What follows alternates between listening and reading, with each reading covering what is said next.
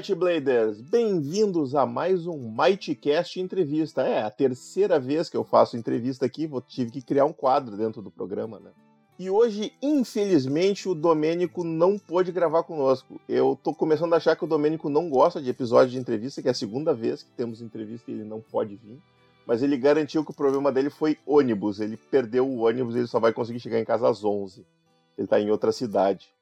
Então ele pede desculpas por não estar presente, mas ele vai estar presente no nosso quadro de perguntas e respostas no final. Mas eu estou aqui honradíssimo com a presença do Vinícius. Fala galera, estamos aqui. E do Thiago. E aí, Might Bladers? Que são lá do RPG Nesk, do Tarrasque na Bota e de sei lá mais quantas coisas que nós vamos conversar aqui. Eu trouxe os nossos amigos aqui, eu até preparei uma pauta de todo cuidado, fiz uma pauta faz 15 minutos que eu fiz a pauta, uh, enquanto eu estava conversando com o Vinícius. Eu fiz uma pautinha aqui. E, e eu queria aproveitar que provavelmente que provavelmente vai ter ouvintes do RPG Net nos ouvindo, eu espero, porque eu convidei vocês só para roubar a audiência de vocês, que essa é a intenção sempre. Eu acho justo, eu acho Ah, justo. é, Inclusive, É, é para isso que serve Collab, collab né? Não, Exato. Collab é pra morar. Collab é que, é que faz isso. que- inclusive eu desejo aqui do fundo do meu coração que o Nicolas lhe penetre com toda a sua graça e esplendor, tá ligado? Não, não, obrigado. Eu tô, eu tô dispensando. eu tô dispensando, tô dispensando. essas- essas- Não é porque eu sou gaúcho que vai ter essas, essas formalidades comigo, não. Você ainda não sentiu a sensação? É, nem vou. Depois que o Na- Nicolas te na- pega, Eu- cara. Eu, pre- eu prefiro ficar na dúvida, inclusive. Não, não quero saber se é bom ou não. Eu na É, é bom, é a santidade do RPG Next, cara, tá tranquilo. É, você será agraciado mais cedo ou mais tarde, quando você menos esperar. Opa, tá lá. Tá lá, então tá bom. Mas bem, o, o, por que que eu chamei vocês aqui? E eu vou explicar pro, pra caso tenha algum ouvinte da RPG Nest nos ouvindo, o, o que que é um, falar um pouquinho, até para vocês saberem também, o que que é o Might Blade. Né? No- o Might Blade é um RPG, um sistema de RPG brasileiro, brazuquinha nacional, coisa nossa, da terrinha, que foi criado pelo Thiago Jungs há uns 15 anos atrás, mais ou menos. E eu entrei na. Eu conheci o Thiago em eventos de RPG lá em Porto Alegre. E ele me chamou, me convidou. A gente começou a jogar, na verdade. Ele me perguntou se eu não. Ele sabia que eu era designer. Ele perguntou: ah, não quer diagramar um livro que eu escrevi e tal, que eu queria lançar uma versão impressa.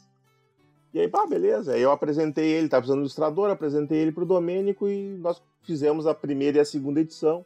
E acabamos nos envolvendo com o sistema e criando coisas pro sistema. E o Thiago nos convidou para para fazer a terceira edição, né, desse sistema que foi lançado em 2017. E ele só fez uma exigência, ele disse: "Olha, o Might Blade em PDF é gratuito e ele vai continuar sendo gratuito". E a gente abraçou essa, essa ideia porque o, o objetivo agora, né, quando ele criou o Might Blade, o objetivo era ensinar o irmão dele de 10 anos a jogar RPG. Ele achava isso importante para a formação do caráter do guri. Hoje é um, é, um, é um jovem de 20 e poucos anos muito bem encaminhado na vida. Graças ao RPG, tenho Sim. certeza. Uhum. E agora o objetivo do Might Blade é ser acessível. É, é dar oportunidade para qualquer um jogar RPG. E tem muitos. A gente, graças, graças ao podcast aqui, a gente já teve vários relatos de pessoas que usam o Might Blade em projetos sociais, em, em projetos educacionais e tal, porque ele tá lá. É um jogo fácil, é fácil de adaptar coisas, é fácil de, de mestrar, é rápido de criar personagem e é de graça, né? É grande vantagem. E a nossa ideia é justamente essa, tentar deixar o RPG acessível. Tu não ter dinheiro para comprar um RPG, para comprar um livro de RPG, não deveria te impedir de jogar RPG. Né? Então, quem gosta do sistema, quem quer nos ajudar, quem quer nos apoiar, nós temos o, o nosso apoia-se no apoia-se apoia.c barra Mightcast e tem o jeito mais simples e direto de nos apoiar que é comprar os livros físicos, né? Nós temos já dois livros publicados, o, o Guia Básico e o Guia do Herói. Eu continuo prometendo que agora em dezembro vai sair o Guia do Vilão. O Domênico não vai me decepcionar. A gente vai conseguir Hum. terminar o Guia do Vilão até lá. Que tá todo mundo, obviamente, que todos os jogadores e mestres estão desesperados por esse livro, né? Porque todo mundo gosta muito de vilões. Isso não, não muda. Os Siths são sempre preferidos em relação aos Jedi. Mas, enfim, né? Essa é Os vilões história... são mais interessantes, meu amigo. Sempre, sempre. Sempre mais profundos também. Enfim, essa resumidamente é a história do, do, do Might Blade. E por causa de ter começado, eu já sou ouvinte de podcast há muito tempo, eu, eu ouvi lá, o, comecei a ouvir o RP Guacha, já indiquei aqui, os nossos ouvintes já ouviram o, o aí no, sendo entrevistado há dois episódios atrás. Eu espero, se as minhas contas estiverem certas. Enfim, e aí eu acabei encontrando o RPG Next. E aí vocês estão aqui para falar do RPG Next, para falar das experiências de vocês com RPG e para apresentar também esse podcast para o nosso público, né? Porque eu acho importante o nosso, os nossos jogadores também terem acesso a outros sistemas. Nós temos muitos jogadores, apesar do, do meu de eu não gostar disso, tem muitos jogadores que gostam de D&D. Eu acho isso um problema, mas fazer o quê, né? A gente não pode ir contra a maré. Olha, Então, eu quero gente- deixar não claro. a Quero deixar claro aqui que dessa vez eu tô em menor número, porque o Vinícius, lá no RPG Next, é ele o zoado porque ninguém gosta de GURPS. E eu achei, cara, dos Não. cinco jogadores de GURPS que tem no mundo, dois estão aqui comigo. Isso, Caraca, isso, é uma, que coincidência. isso é uma calúnia. Eu ouvi os episódios e tem, todo mundo adora GURPS lá que eu sei. Cara, Não a gente se mentira. faz. Não gente se venha faz. espalhar fake news no meu podcast. É o que eu tô falando, cara. A gente aos pouquinhos vai trazer o GURPS de novo para o primeiro lugar no sistema nacional. Não tem O- jeito, o- que ele era do início, Durante- né, cara? Pode falar, pode falar. Não, não, no início o GURPS começou no Brasil, ele era o sistema mais jogado, disparado, não Com tinha pra ninguém. Mas, Era o melhor sistema de RPG que existia. Porque o outro era o Tagmar, né? Ai, Mas assim, ah, ah, até pra gente entrar no assunto, o, o, o Thiago, quando, quando eu e o Domênico começamos a, a, a fazer a terceira edição, basicamente quando o Thiago fez o, o Might Blade, ele era super aberto. O Might Blade é um sistema totalmente modular, assim, tu tem ah, as raças, e as raças elas te dão o- os atributos prontos, tu tem, são quatro atributos, força, agilidade, inteligência e vontade. Lembra algum sistema aí? Não sei Um se tu pouco, conhece um algum pouco. outro sistema. Pouca coisa, assim, né? Lembra um pouquinho. Só que são dois mentais e dois físicos, né? E, e tu tem uma habilidade automática, que a raça te dá. Aí depois tu tinha as classes, que tinham uma lista de habilidades, basicamente, e davam um bônus em dois desses atributos. Um bônus de mais um, dois atributos. E aí tu escolhia a classe e a raça, três habilidades da tua, da tua classe e teu personagem tá pronto.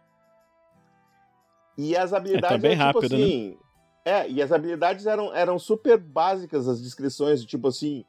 Arrem, arrem, a, a mestre das adagas. Você pode arremessar duas adagas.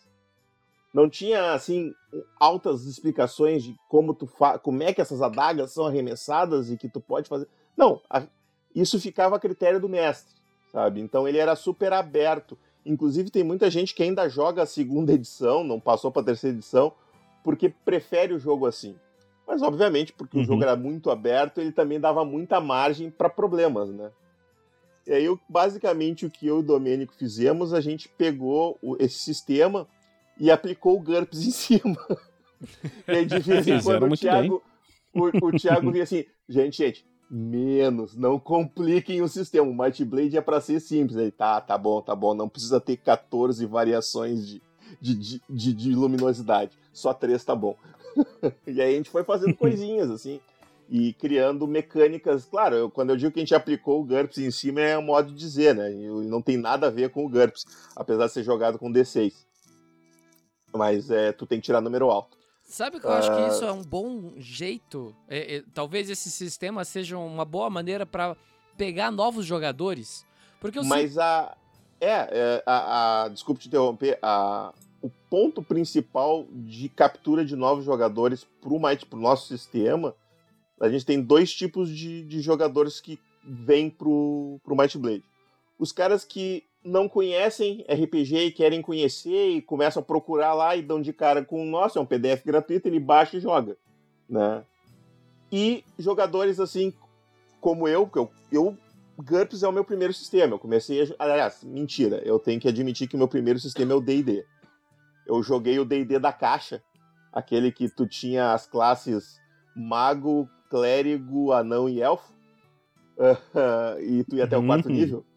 Eu joguei esse. Eu joguei a partida básica do. do, do, do que é Zanzertão, o nome do mago. Da Dungeon do Zanzertão, se eu não me engano é o nome dele. Eu não me lembro se é o do. do do D&D ou do Hero Quest.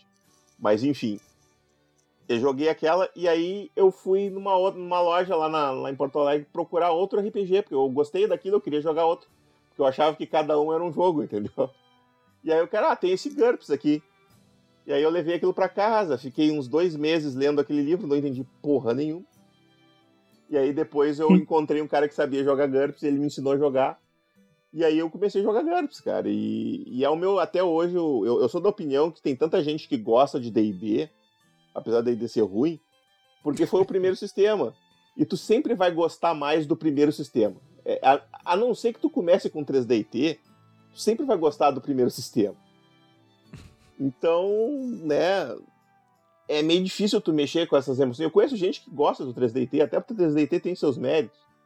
Ele também era um sistema super acessível, que era o custo de uma revistinha, né? Por isso que hoje eles são a potência que são, né?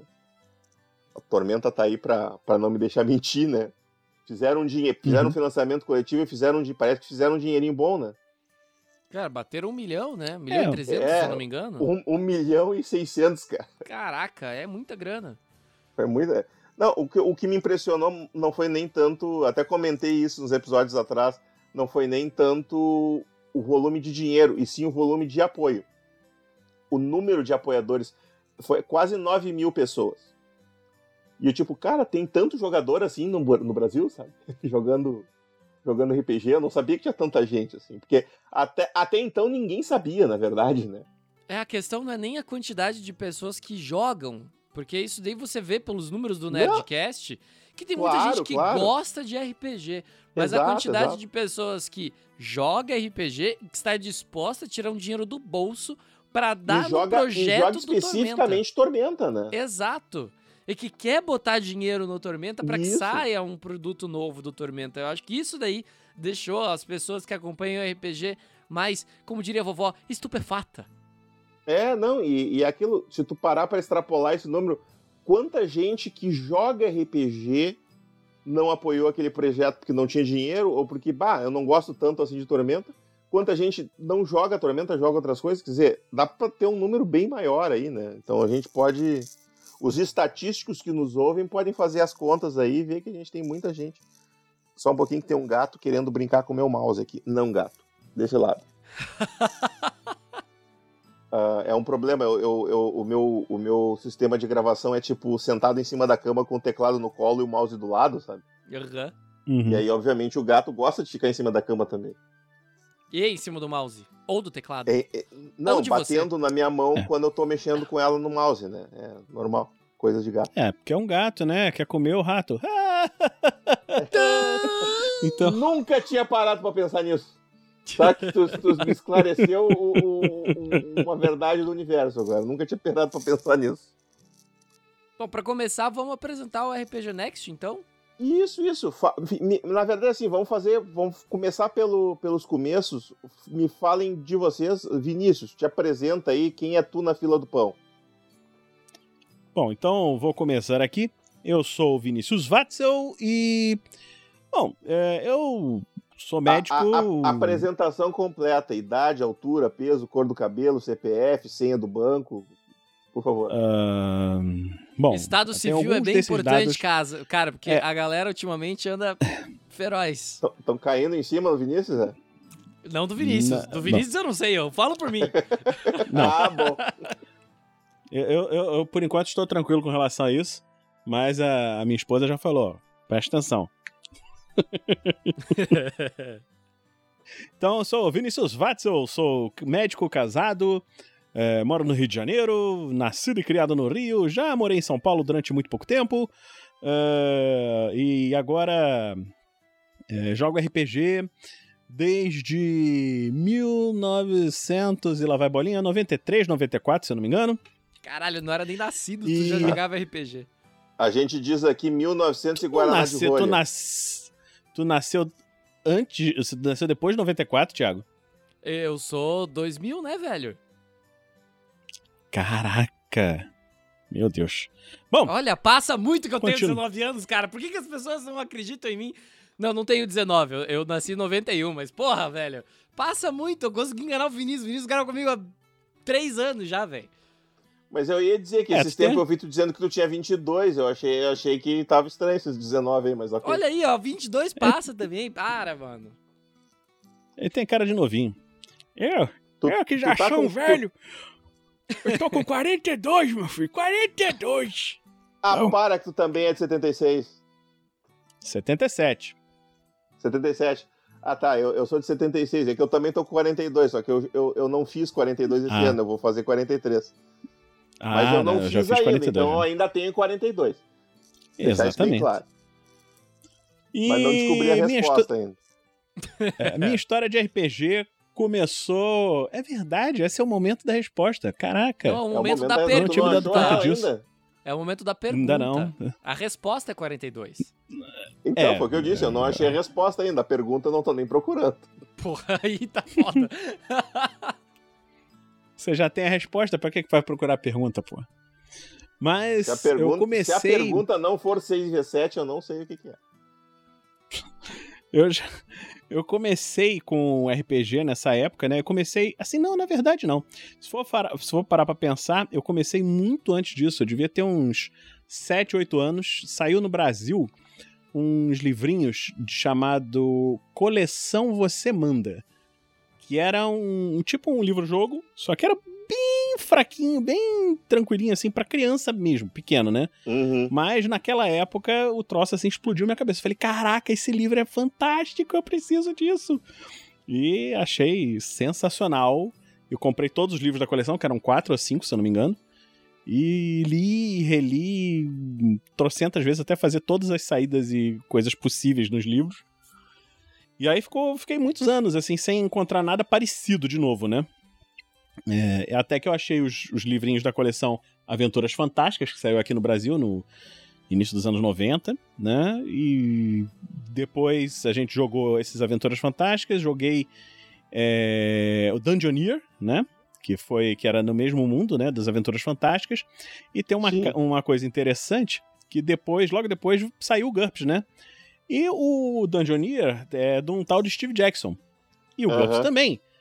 E aí eu pensei, caraca, esse livro deve ser le- legal. E, e eu, quando eu olhei, eu achei, nossa, esse agora é uma evolução. Agora joga três dados. O, o outro Dungeoneer jogava dois dados. E tu E já eu sabe falei, hoje ah, em tá. dia que não era o não- mesmo Steve é, eu Jackson. sei- outro... É, eu sei que são, é um outro Steve Jackson que trabalha Hum. com RPG. Um- o, o Steve Jackson do, do Dungeoneer, da Aventuras Fantásticas, é em inglês. E o Steve Jackson do GURPS é americano. É americano. Então, isso, isso aí depois eu fui descobrir muitos anos depois que não era a mesma Uhum. pessoa, né? Mas, é, assim, eu achei até o sistema é parecido, que era também, de certa forma, você tinha que rolar menos, né, do que o valor. Sim. E eram dois dados, aí depois botou três, aumentou o número de perícias. Eu falei, gente, olha só, comprei esse livro aqui, esse aqui é, é avançado, vamos converter os nossos personagens para GURPS. E depois tudo virou Ah, GURPS barbada, para né? sempre. Porque o, o, Né? o, o praticamente não tem nada, né? Então é só colocar o Então. falta. Exatamente. E aí botamos as coisas todas e esses personagens a gente jogou muito tempo, muitos anos. E foi nisso, né? Fui crescendo e tal, até que em algum momento, jogando com os meus amigos, o pessoal vai cansando de jogar, jogadores presenciais, né? Deixa, deixa eu só fazer um parênteses aqui antes de tu continuar, porque senão eu vou esquecer de falar depois. Momento, momento cultural. Eu conversei, eu tive uma, a honra de conversar com o, o, o Steve Jackson do GURPS, quando ele esteve em Curitiba, que eu, eu tenho. Eu, eu sou o MIB. Eu sou o MIB 2301. Que é, a- que é o exército da Steve Jackson Games, né? Eu fiz, durante Hum. muito tempo, eu fiz evento de, de, de GURPS e, e narrei GUR- GURPS em eventos e ganhei pontos e troquei por joguinhos. Eu tenho praticamente todos os Munchkins que eu tenho, eu tenho uns 10 Munchkins diferentes que eu, que eu ganhei dessa brincadeira aí, né? Pô, Eu como é que de- consegue isso? Ainda é possível? Agora não tem mais porque eles encerraram o programa fora do, do- dos Estados Unidos e da Inglaterra, do- dos países de, de língua inglesa, né? Porque o que acontece? Isso era um programa para incentivar os sistemas e jogos, os, os jogos todos do, da Steve Jackson Games, né? É uma espécie de fã-clube. Só que quando Uhum. começaram a publicar o Munchkin aqui, começaram a publicar outros jogos da Steve Jackson aqui, ele achou que, tipo assim, né? Eu não vou ficar gastando dinheiro para divulgar o jogo em português, que eu não tô ganhando nada com isso, tô ganhando só os royalties, né? Então eles devem ter dado essa enxugada no mercado, né? Uhum. Mas basicamente É. era meio que uma maçonaria, assim, tu tinha que conhecer alguém, ah, tu mestra GURPS em evento, bah, legal, tu quer virar MIB, aí o cara te convidava e tu, tu passava... a- Cara, era uma avó pra nerd, assim, eu- tu ganhava uns pontinhos e trocava... Cara, Não que sensação. muitos, nunca tá? soube. Nunca soube da existência disso. Eu também eu nunca mestrei em evento, né? Eu mestrava É, talvez- pros meus amigos mesmo. Talvez por isso. Eu Né, conheci então- o cara que era o. Eu tive a sorte do regional director da América Latina, era um brasileiro lá de Porto Alegre. E aí ele me convidou para mestrar, porque eu comecei a participar de eventos mestrando GURPS, né? Ele me convidou. E aí fui. Aí Uhum. comecei a jogar board game e comecei a fazer essas coisas. Mas quando eu fui a Curitiba e tive a honra de conversar com o Steve- com o Steve Jackson, eu perguntei para ele porque existia a lenda que, apesar do Steve Jackson britânico e ele serem pessoas diferentes, que ele teria escrito alguns dos livros-jogos. Um dos livros-jogos, né? E aí eu perguntei pra ele se era verdade. Ele disse que não, não era verdade. Ele não tinha escrito um livro-jogo, ele tinha escrito três. Então, o, o Scorpions One, que nunca foi publicado em português, talvez seja agora pela, pela, pela Jambô, tô torcendo o Robô Comando e o terceiro eu não lembro o nome que eu, me- que eu me esqueci agora, mas são, são três livros. O Robô Comando, inclusive, eu tenho, tô olhando ele aqui pro. Se eu soubesse, eu tinha levado pra ele autografar, inclusive, porque eu já tinha na época. Então, Caraca. tá com o nome de Steve Jackson, só que todo mundo acha que é o Steve Jackson normal, mas não, foi É. ele que escreveu. É um outro Steve Jackson.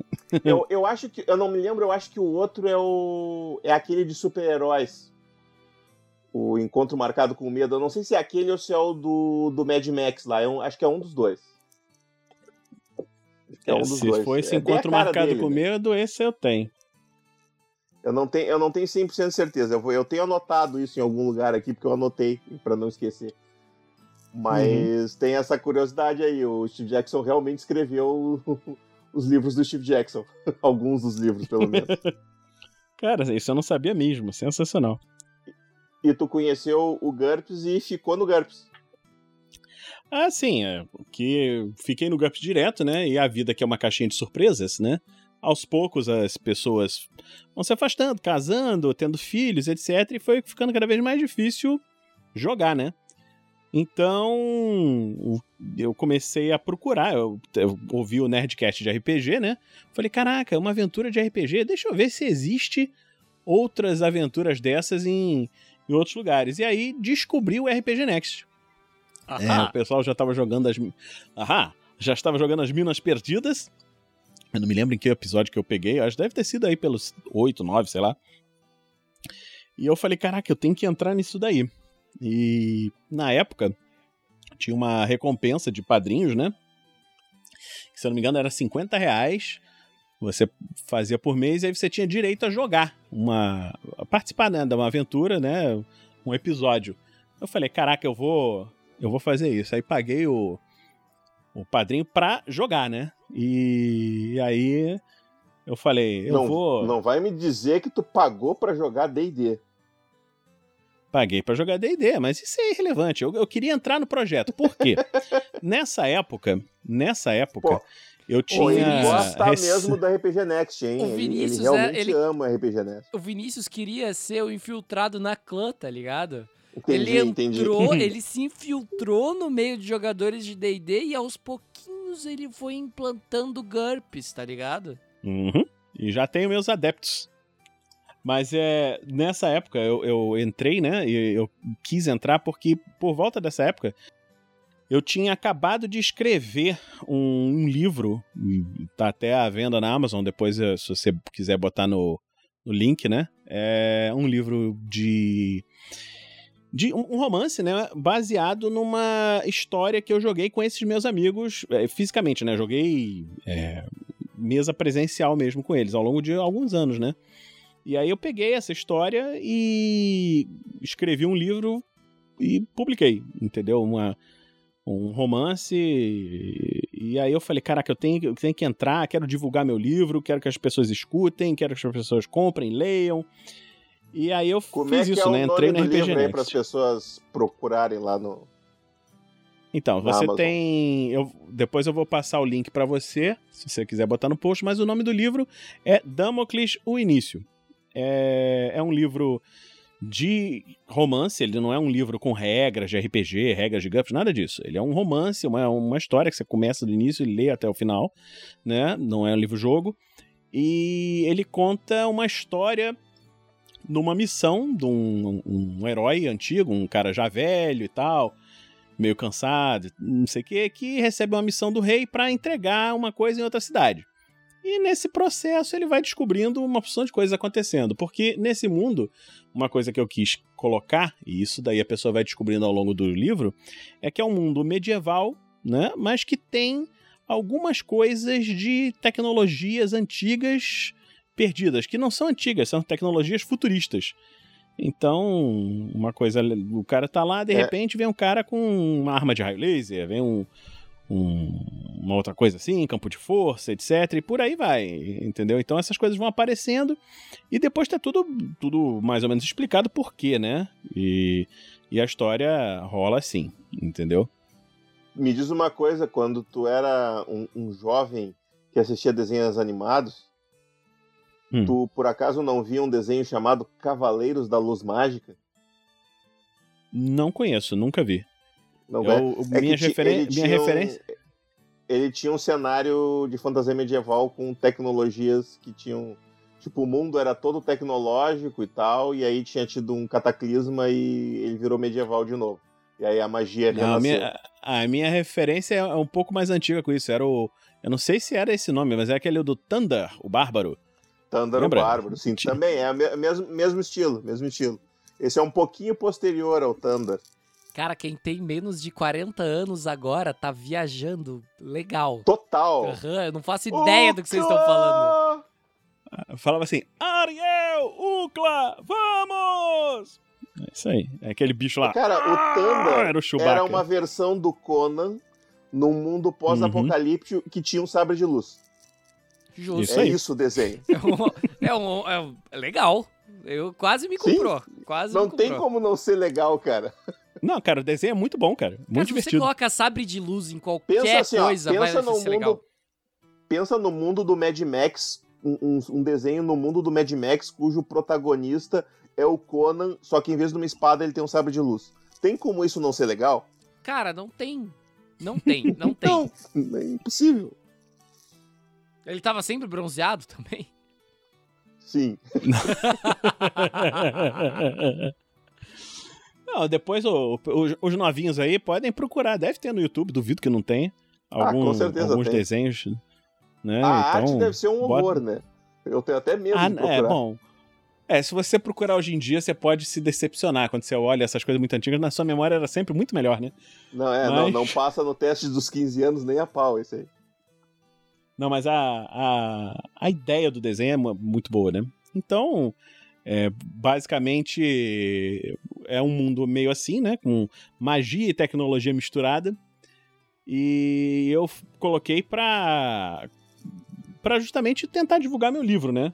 E aí eu entrei no RPG Next e aí eu falei, cara, eu tenho uma, uma certa habilidade de fazer vozes, né? E aí o, não, eu tava não, conversando não, com. Não, não, não. Uma certa habilidade eu tenho. O, o Vinícius é o mestre das vozes, mano. Sério, sério. É outro nível. Ah, eu, eu vou te dizer que eu tenho que concordar com o Thiago, porque eu só fui descobrir que era tu que fazia as vozes dos NPCs, porque, novamente, eu vim do, do RP Guacha, e o Guacha ele pede para Uhum. pessoas gravarem os NPCs depois, né? Eu só fui descobrir Uhum. que era tu que fazia as vozes no segundo episódio do Floresta Negra. Os dois episódios do Legionários, que é o nesse, que se passa nesse mundo que tu acabou de citar, né? Que, inclusive, Uhum. recomendo aos nossos ouvintes irem lá no RPG Next procurar o Legionários, o no Tarrasque na Bota também, né? Tem os dois feeds Isso. que é muito legal porque são dois episódios, é uma aventurinha em duas partes. Eu gostei muito da maneira como tu fez a narrativa com, com flashbacks, assim, achei muito legal. E eu assisti esses dois episódios e os dois primeiros episódios do Floresta Negra, e aí eu me dei conta. É ele que tá fazendo a voz! Parabéns, cara, tu podia ser dublador. Obrigado. É, eu tal- talvez até conseguisse. Já eu conversei com algumas pessoas e tal, que são dubladores mesmo profissionais, que falaram, ah, se você quiser e tal. Eu te- teria que fazer um curso, aí, aí Sim, sim, o sim, problema sim. todo é. Curso, o problema todo é o Vinícius, tempo, mostra né, cara? RPG Next e RPG Guacha pros caras, curso. Mas não é curso, cara. Não, é pra, é pra ter é para ter a carteirinha, cara, pra poder trabalhar de verdade, Então, né? Tem, tem que ter. É, Tem que ter as infelizmente paradas, né? tem isso. É que, nem, é que nem ser ator. Pra te trabalhar profissionalmente, tu tem que ter a carteira. É, tem que fazer um pode curso fazer de- de, ter um brincadeira lá. o- É, não, fazer de brincadeira a gente faz, né? Mas. É, Não, eu digo fazer. assim, um, um cara pode até te convidar pra ir no estúdio lá, "Ah, grava uma voz aí, faz uma brincadeira. Mas tu não vai ser pago por isso, né? Pra te ser, poder Uhum. ser pago por, algo- por, por- Tu tem que ter a carteirinha. tem que ter carteira de ator, Exatamente. inclusive, né? Tem- É, é, Exatamente. na verdade a carteira de, é, é de dublador é de ator, né? E olha, É, quantos tem que fazer aula de personagens... teatro, tem que apresentar peça. Quantos personagens. Não, não necessariamente. Vinícius, daí a gente conversa depois. Não vamos gastar tempo aqui do podcast. Mas é, é, tem uns Uhum. outros jeitos de fazer. E vamos fazer isso acontecer. Então tá. Ora, ora. E aí o Vinícius acabou ficando. O Vinícius acabou ficando por um único problema, cara. Porque o Rafa, o 47, ele é um mestre muito bonzinho. Não sei se vocês perceberam, o Rafa, ele não é igual o Vinícius que mata todo mundo na aventura. O Rafa, ele não mata ninguém. Ele não mata ninguém que não matou nem Não, o NPC não, do assim, Vinícius. Assim, eu, o, o- o Rafa não é que ele é bonzinho. O Rafa é um cara normal. Ele não é psicopata, que nem o Vinícius. Né? Cara, Vamos falar a verdade aqui. o- Para nós ouvintes é muito, muito divertido. Eu imagino que para os jogadores não seja tanto. Não, cara, sério, Floresta Negra, no primeiro episódio, primeiro episódio que a gente gravou, eu olhei pro Pedro, eu falei assim, cara, é, todos os meus personagens vão morrer, tipo, no segundo episódio, porque meus personagens, eles tendem a ser merdeiros. Que eu, Mas, mas eu acho que esse era o objetivo daquele episódio, daquele, daquela aventura, cara. Porque no. No. É, na verdade ele é psicopata em todos. Aí, né? ó, Agora não eu falei? pra pensar aqui. eu tava lembrando do. Do Supers? do Morte da Liberdade. É, é, É. mas o problema é que eu acho que também vocês não dão sorte dos dados também, tia, pelo amor de Deus. O Clank, Não, cara, tem- meu tem algum- Deus, como alguns é que jogadores- consegue tirar cinco erros críticos no mesmo episódio, cara? É inacreditável. Isso não, eles estão eles estão de zoação. Isso aí, isso, isso aí é armado, não pode ser. antes Não, fosse, então, eles estão cara, de propósito. antes fosse, que no... Eu, eu escutei, eu volto e meio, eu volto a escutar os podcasts antigos, assim, porque eu gosto. E ah, a gente tava. Eu escutei o episódio que a gente enfrenta o dragão de novo, cara. Mano do céu. Foi. Eu, eu fiquei agoniado. Eu sabia como ia terminar e eu fiquei agoniado ouvindo o episódio que eu tinha gravado, cara. Sério. Sim, sim, sim, sim. Não, mas assim, cara, eu até poderia botar a culpa no D&D, porque no, por causa da porra do D20, sempre que tu rola aquela merda, tu tem 5% de chance de ter um erro crítico. Não importa Uhum. o quão foda tu seja, tu tem 5% de chance de ter um... E 5% de chance é chance pra caralho. Parece pouco, mas não é, é. muito. Imagina se tivesse 5% de chance de ganhar na loteria. É Mas chance no- pra baralho. No GURPS, tu tem 2,11% de chance de ter um erro crítico. E o desgraçado consegue me tirar erro crítico. Dois na mesma partida. Aí eu disse, não, o problema, o problema é que ele tem aquele, aquela desvantagem azar. não adianta. É. É, É azar. Uma, uma coisa e, dessa e se bobear, dos dados. ele tem azar e aziego, porque ele dá azar pros outros. seu, Porque quando ele não tá, os outros não É. tiram tanto terro crítico. Uma, uma coisa dessa dos dados, com tá me lembrando agora, com relação a essa probabilidade muito baixa, né? É, durante a aventura que eu joguei, que foi dar origem ao livro, né? Tem uma cena assim que eu falei: não, essa aí eu, eu vou ter que aceitar, porque são os dados que quiseram, não é possível. Porque era assim, eles estavam lá, a, a, aventura ia seguir, não, os caras vão, o vilão vai capturar os heróis, vai fazer não sei o quê, pá, vai prender, torturar e tal. Aí o maluco lá jogando, rolou o ataque. Sucesso decisivo. Aí o vilãozão fodão vai rolar a defesa. Falha crítica. Eu falei, porra, fudeu. Na mesma, na mesma jogada, o cara tirou um sucesso decisivo no ataque e o vilão tirou uma falha crítica na defesa. Eu falei, então tá bom. Você cortou a cabeça do vilão, acabou. Matou o cara e aí a aventura seguiu por um outro caminho completamente diferente a partir dali e acabou que ficou muito mais legal.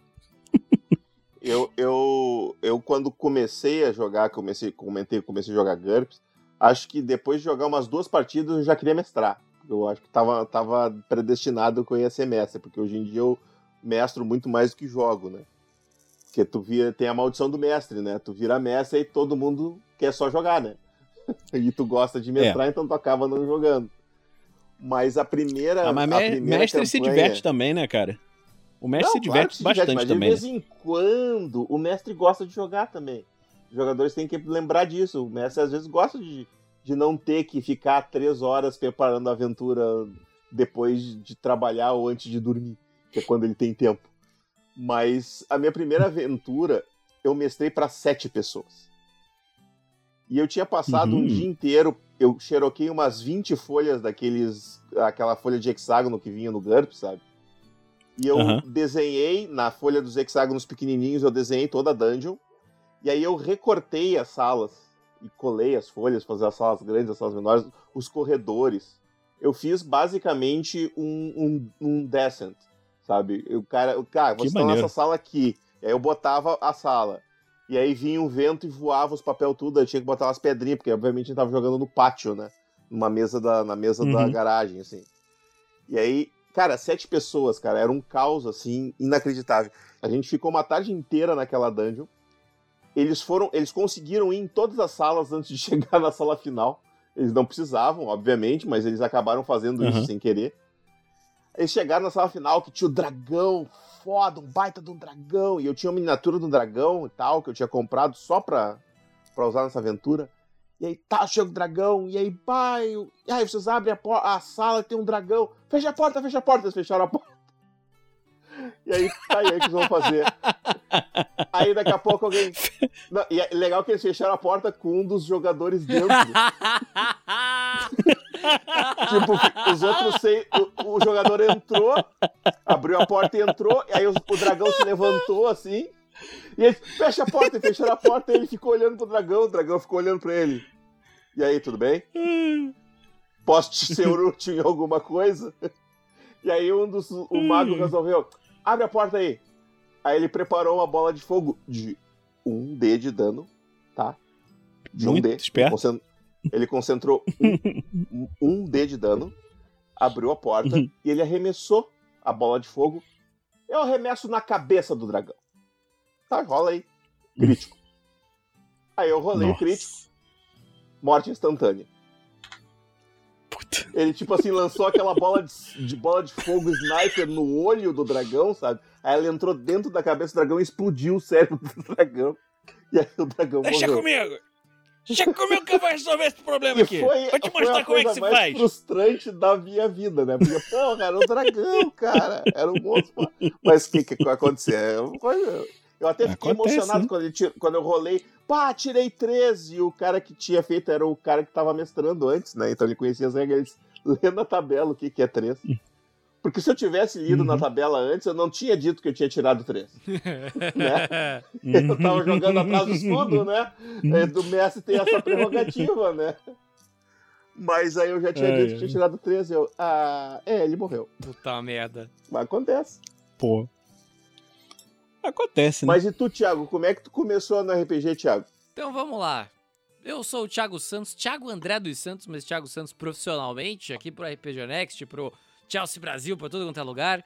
É, eu comecei no RPG. Ah, eu tenho 27 anos, sou jornalista de profissão.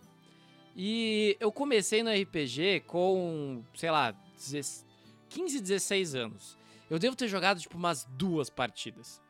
Com uns amigos da escola que a gente estudava junto e tal, mas joguei umas duas vezes só e não joguei mais. E aí eu tava fazendo um curso de inglês numa falida escola de Curitiba, que um cara muito simpático começou a me dar aula, tipo, no último módulo. Tava aí com 22 meses de curso e chegou um cara para dar uma aula diferente pra gente tal.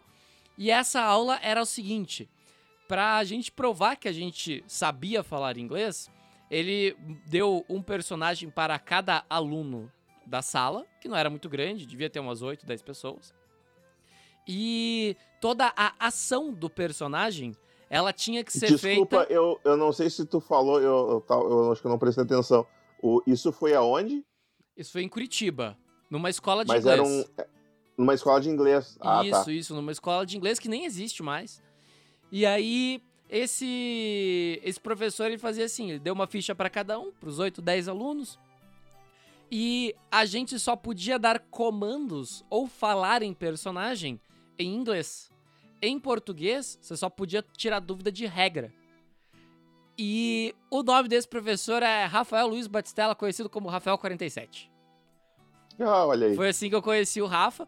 E aí joguei dessa vez e, cara, também fiquei anos sem jogar RPG de novo. Nunca mais joguei RPG. Meus amigos sempre queriam jogar. Cara, eu lembro que eu, eu, no meu computador antigo, que eu ressuscitei ele há alguns meses, tem um monte de livro, tem aventura meio escrita assim. E a gente nunca jogou com os meus amigos da rua porque eles não tinham paciência de ler livro de regra. E eu também não, não conhecia direito, então ficou naquele negócio, não, vamos jogar, vamos ver. Deu tipo, pá, mas leia um pouquinho para me ajudar também. E daí, no fim das contas, ninguém leu porque achou que era muito. Era muita regra. Era muito difícil, era muito complicado. Por isso que eu elogiei no, o, o sistema de vocês, porque ele aparenta ser muito simples de jogar. Que não tem regra para pegar o jogador que tá começando. Por que, que as pessoas se assustam com GURPS? Porque você começa a rolar dado, você começa a diminuir número, e daí você ataca, e o cara se defende. E como que você sabe que o cara atacou? Como que você sabe que o cara defendeu? E, ah, e quando você percebe. É, daqui a pouco tu tem que puxar a calculadora, fazer, um, fazer uma, uma equação integral ali para calcular o dano. Exato. É, eu, eu entendo. E, eu, e eu sou de humanas, eu sou jornalista, tá ligado? Não entendo essa porra de número de matemática. Pô, tá aí, cara, que ideia. Pensei no slogan pro Might Blade, Might Blade. O RPG para você que é de humanas. Pô, cara, aqui a gente conta em miçangas. Genial, valeu, cara. Essa aí vai vender livro. O RPG para você que é de humanas. Dois pontos. Aqui a gente conta em miçangas. Sério, vai vender pra caralho. e, e, e, daí, a, assim foi a minha, a, a, minha história com o RPG. E daí, tipo, como eu entrei no RPG Next, eu gravo um podcast é, do Chelsea. Eu sou jornalista esportivo, na verdade. O RPG é, é uma parada que eu, eu só curto muito fazer. E eu já gravava um podcast para o Chelsea Brasil, que é o é o Bluecast. Sou apresentador, fui editor por muito tempo, agora a gente tem um editor. Eber, ah, um beijo para você. Graças a ele eu consigo estar aqui hoje gravando com vocês, porque ele está editando o programa. E por conta disso, eu tinha algumas expertises e eu vi que o Rafa tinha lançado o podcast dele. É, na época, ele estava na versão de testes. Ele estava no, no segundo teste já, foi a primeira vez que eu tive contato. E aí eu escutei, achei legal e comecei a trocar uma ideia com ele. Cara, como é que você edita? Qual programa você usa? E a gente começou a trocar umas figurinhas sobre edição. Daí eu comentei, né, os, os equipamentos que eu tinha para gravar. Eu tinha recém comprado um H5 lá em São Paulo, tava morando em São Paulo ainda. E aí a gente começou a trocar ideia e eu falei, olha, se algum dia alguém faltar e você precisar de alguém para jogar, me chama que eu super vou, cara. Porque tempo é uma parada que quando eu tava em São Paulo me sobrava. Hoje me falta. Mas em São Paulo me sobrava, daí ele falou: não, beleza, quando abrir uma vaga aí eu te chamo. E aí a vaga abriu no segundo, terceiro episódio da Mina Perdida. Daí, tanto é que o, o meu personagem na Mina Perdida, ele não aparece no primeiro, no segundo episódio. Ele aparece quando Sim, eles já sim. estão em Phandalin. Não foi premeditado. Foi porque já tava rolando a gravação quando eu fui convidado. Porque um cara que ficou de gravar nunca apareceu. Eu fiquei pensando assim, eu acho que o Rafael viu que ia dar merda e resolveu chamar mais um jogador. Porque senão eles não iam sobreviver. Não, não foi isso. É que tinha mais um jogador previsto na aventura. Ele chegou a gravar o programa de entrevistas. Se vocês forem buscar nos feeds do RPG Next, tinha uma entrevista com cada jogador já interpretando o seu personagem. E o Mamute acabou não dando certo a parada de tempo pra ele gravar e tal, e daí ele, ele não pôde participar, e daí abriu uma vaga no grupo. Daí o Rafa me chamou, tipo, ah, você tem equipamento pra gravar, o teu áudio vai ficar bom. Se vocês perceberem, meu áudio é o melhor áudio da época, olha só, dá para escutar essa minha linda voz com muita tranquilidade. é, porque eu já produzia outros podcasts, né? E daí é aquele negócio, eu cheguei e acabei ficando, tô aí até hoje. Muito bom, muito bom. E, e tu começou e tu começou jogando nessa nesse jogo de da- lá do curso de inglês era qual sistema Era? D&D 3.5, curiosamente era o mesmo D&D que eu jogava com os meus amigos, que eu jogava, tipo, que eu joguei Ah, duas, tu, três tu vezes. já jogava antes. É, eu joguei duas, três Sim. vezes com eles lá, é, com os amigos da, da, da escola ainda. Mas foram duas, três vezes só e era é, 3.5. Eu, eu descobri que era 3.5 muito tempo depois, que eu, fui, eu encontrei um deles e perguntei, né? Se, o que que era que eles jogavam. Mas com o, e aí com o Rafa foi D&D, até que daí a gente foi conhecendo outros sistemas e tal. Quando eu E tirando, tirando a vez que tu jogou GURPS com o, com o Vinícius lá no RPG Next, tu jogou algum outro sistema? A gente jogou Fiasco. A gente jogou, a gente jogou alguns, Legal. alguns sistemas diferentes lá no RPG Next. A gente tem essa proposta de tentar trazer outros sistemas pra dentro, porque a gente sabe, cara, que tem uma infinidade. Eu sei agora, mas antes de eu entrar pro RPG Next, eu achei que só existia Dungeons and Dragons. Eu não sabia que existia Tormenta, não sabia que existia GURPS. Eu, eu só sabia que existia Dungeons and Dragons. Ninguém nunca tinha me apresentado nada diferente. É, eu, eu e o Domênico, a gente tira muito, muito sarro do D&D aqui, a gente fala que D&D é ruim e tal, mas é mais é, é mais despeito, né, na verdade, porque o D&D, ele é o sistema mais antigo, né, e ele vai ser sempre o mais conhecido. A, a menos que aconteça uma merda muito grande, aliás, que quase aconteceu na quarta edição, né, que a Nossa. quarta edição quase enterrou, a, a Hasbro quase enterrou a franquia, né, resolveram fazer um jogo de miniatura e fizeram um jogo de miniatura ruim, né? Porque o joguinho pra ser ruim, aquele quarta edição, cara. Cara, ninguém gosta da quarta edição. Eu não sou um profundo conhecedor de sistema, A, a mas. única, a única coisa boa da quarta edição é que ela fez as pessoas olharem. Mas sabe que a, a 3.5 até é legal? Pois é. Porque puta que pariu. Não, né? e aí veio a quinta edição e... E- tipo, cara, a quinta edição voltou. Ela pegou o 3.5, utilizou o que ela tinha de melhor, eles conseguiram analisar o que, que a quarta edição tinha de bom também e juntar pra fazer a quinta edição. Isso foi um baita de um acerto. Eu até acho legal, a gente pode até entrar um pouco nisso, depois eu, eu volto para a entrevista, falar um pouco de sistemas aí, até porque tem aí o, o Vinícius que conhece o GURPS, tu conhece o D&D e eu conheço o Might Blade. Então a gente pode fazer umas análises interessantes aí. Porque assim, o, tu falou o, o que que, por que que é o Might Blade, onde é que tá a vantagem do Might Blade em relação a outros sistemas? Onde é que tá a vantagem do D&D em relação a outros sistemas? Eu acho o D&D, assim, eu, eu tiro sarro, eu digo, eu já disse várias vezes, nunca mais vou, jogarei D&D, porque às vezes acontecem coisas e eu fico puto, assim, com os sistemas, eu, eu nunca mais jogo essa merda. E aí, eu, aí passa dois meses, alguém me convida pra jogar RPG, o que que é D&D? É, Ah, tá, vamos lá. e aí tu vai jogar. E tu te diverte horrores, é muito divertido. Ele, dentro da proposta dele de ser um RPG de fantasia épica, é imbatível, cara. É imbatível. Tu, tu, tu vai jogar. Ah, ah, tu- tu- eu, eu vejo isso pelos jogadores de, de Might Blade que, que vão lá e descobrem o DD. É muito divertido, assim. Porque a gente tem uma faixa etária no Might Blade de uns 12, 15 anos, assim. E tem uma Ah, galera, legal. assim. Tem uma galera. O Thiago foi muito legal, que eu digo, o Thiago é um, é um cara tão gente ah, boa. obrigado. Tão gente boa. o outro. Thiago. o Thiago Jungs. Ele é tão gente boa que ele não roubou jogador de ninguém. Ele foi lá e criou o público dele. Porque ele começou no Mirk, jogando em sala, e coisa, ah, vamos fazer umas arenas aí. Ele inventava as arenas porque ele é game designer, né? Ele é programador, e aí todo programador é game designer, né? Então, meio que vem, vem colado no, no kit.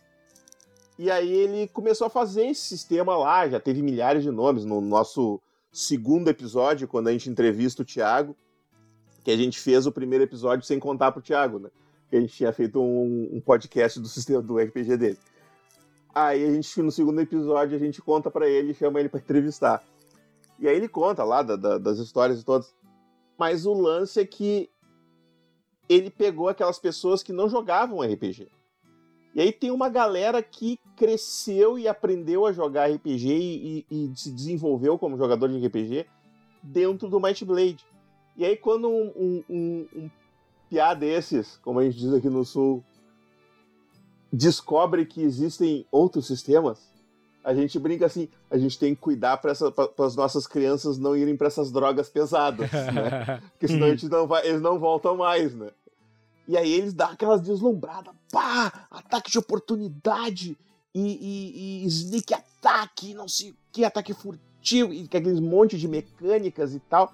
Eles deslumbram, porque é divertido, é óbvio que é. Tu, tu aumenta a, a gama de, de possibilidades, de opções, né? É divertido, é, não tem como negar. Eu, sou, eu acho que o único erro que o, que o, D, o D. Na verdade, não é um erro, né? Porque não foi um erro nem de longe, porque eles, eles ficaram famosos assim. Mas quando eles inventaram de transformar o D20 System num sistema genérico, né? Ele, quando ele sai dessa coisa fantasia épica, ele se perde um pouco.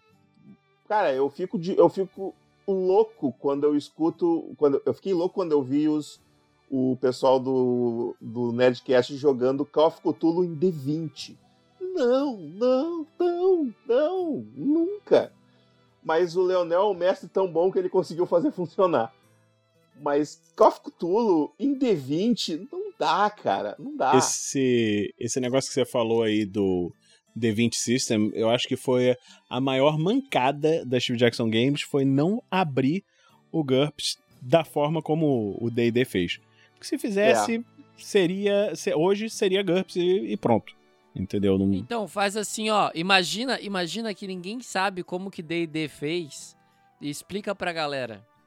Basicamente, eu- que- em que ano foi aquilo? 2000? acho que foi por, por volta, assim, com a primeira licença Dois- livre, é, né? Deixa eu, deixa eu lembrar, eu tava, eu tava na faculdade. É, deve ter sido 2001, 2002 no máximo. Eu acho que foi 2000, 2001. Eles criaram esse, eles, eles criaram a, a terceira edição, né? E fizeram o Open License, que era uma versão sem cenário, sem, sem vamos dizer assim, com mecânicas genéricas para diversas coisas e permitiram que a comunidade, eu acho até que a primeira versão do D20 ele era bem só focado em fantasia, assim. Uhum. E aí, mas eles permitiam que as pessoas criassem coisas. E aí, só que quando tu fazia isso, tu aceitava o Open License, né? Uhum. E aí, para aceitar, no aceitar o Open License, um dos critérios é que aquilo que tu criasse virava parte do Open License. E isso aconteceu que todo mundo criou uma cacetada de coisa. Eu me lembro que foi. Eu, eu comparava com o Quake. Tu lembra do Quake? O Eu primeiro lembro. Quake? Que, que, que a 3D Realms lançou aquilo pra competir com o Duke Nukem 3D, porque eles iam lançar o Duke Nukem 3D. Ah, vamos fazer qualquer coisa e lançar aqui. E eles fizeram aquele jogo to- que é tipo uma colcha de retalhos de várias ideias. assim. Muito maluco. Uhum. E o jogo explodiu e eles abriram a engine daquilo pra te fazer patch, né?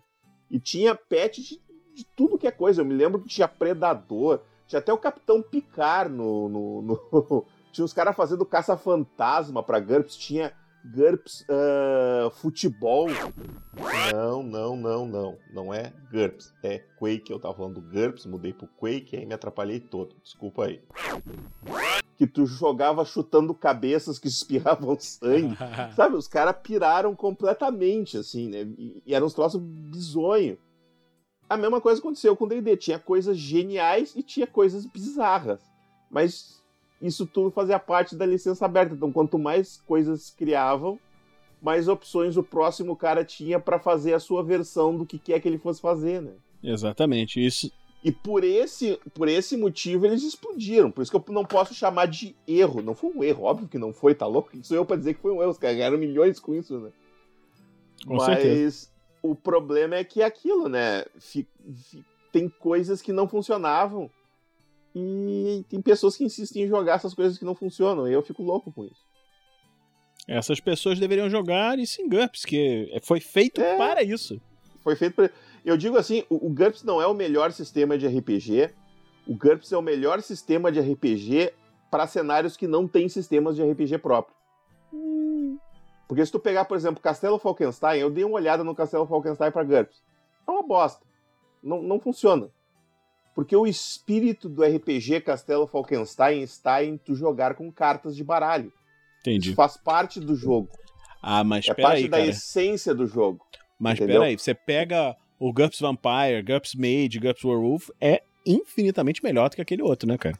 Cara, assim, ó, eu, eu gosto de GURPS, eu adoro GURPS, eu acho que dá pra te jogar GURPS de maneiras geniais nesses cenários, mas tu não consegue jogar do jeito que o cenário foi pensado para.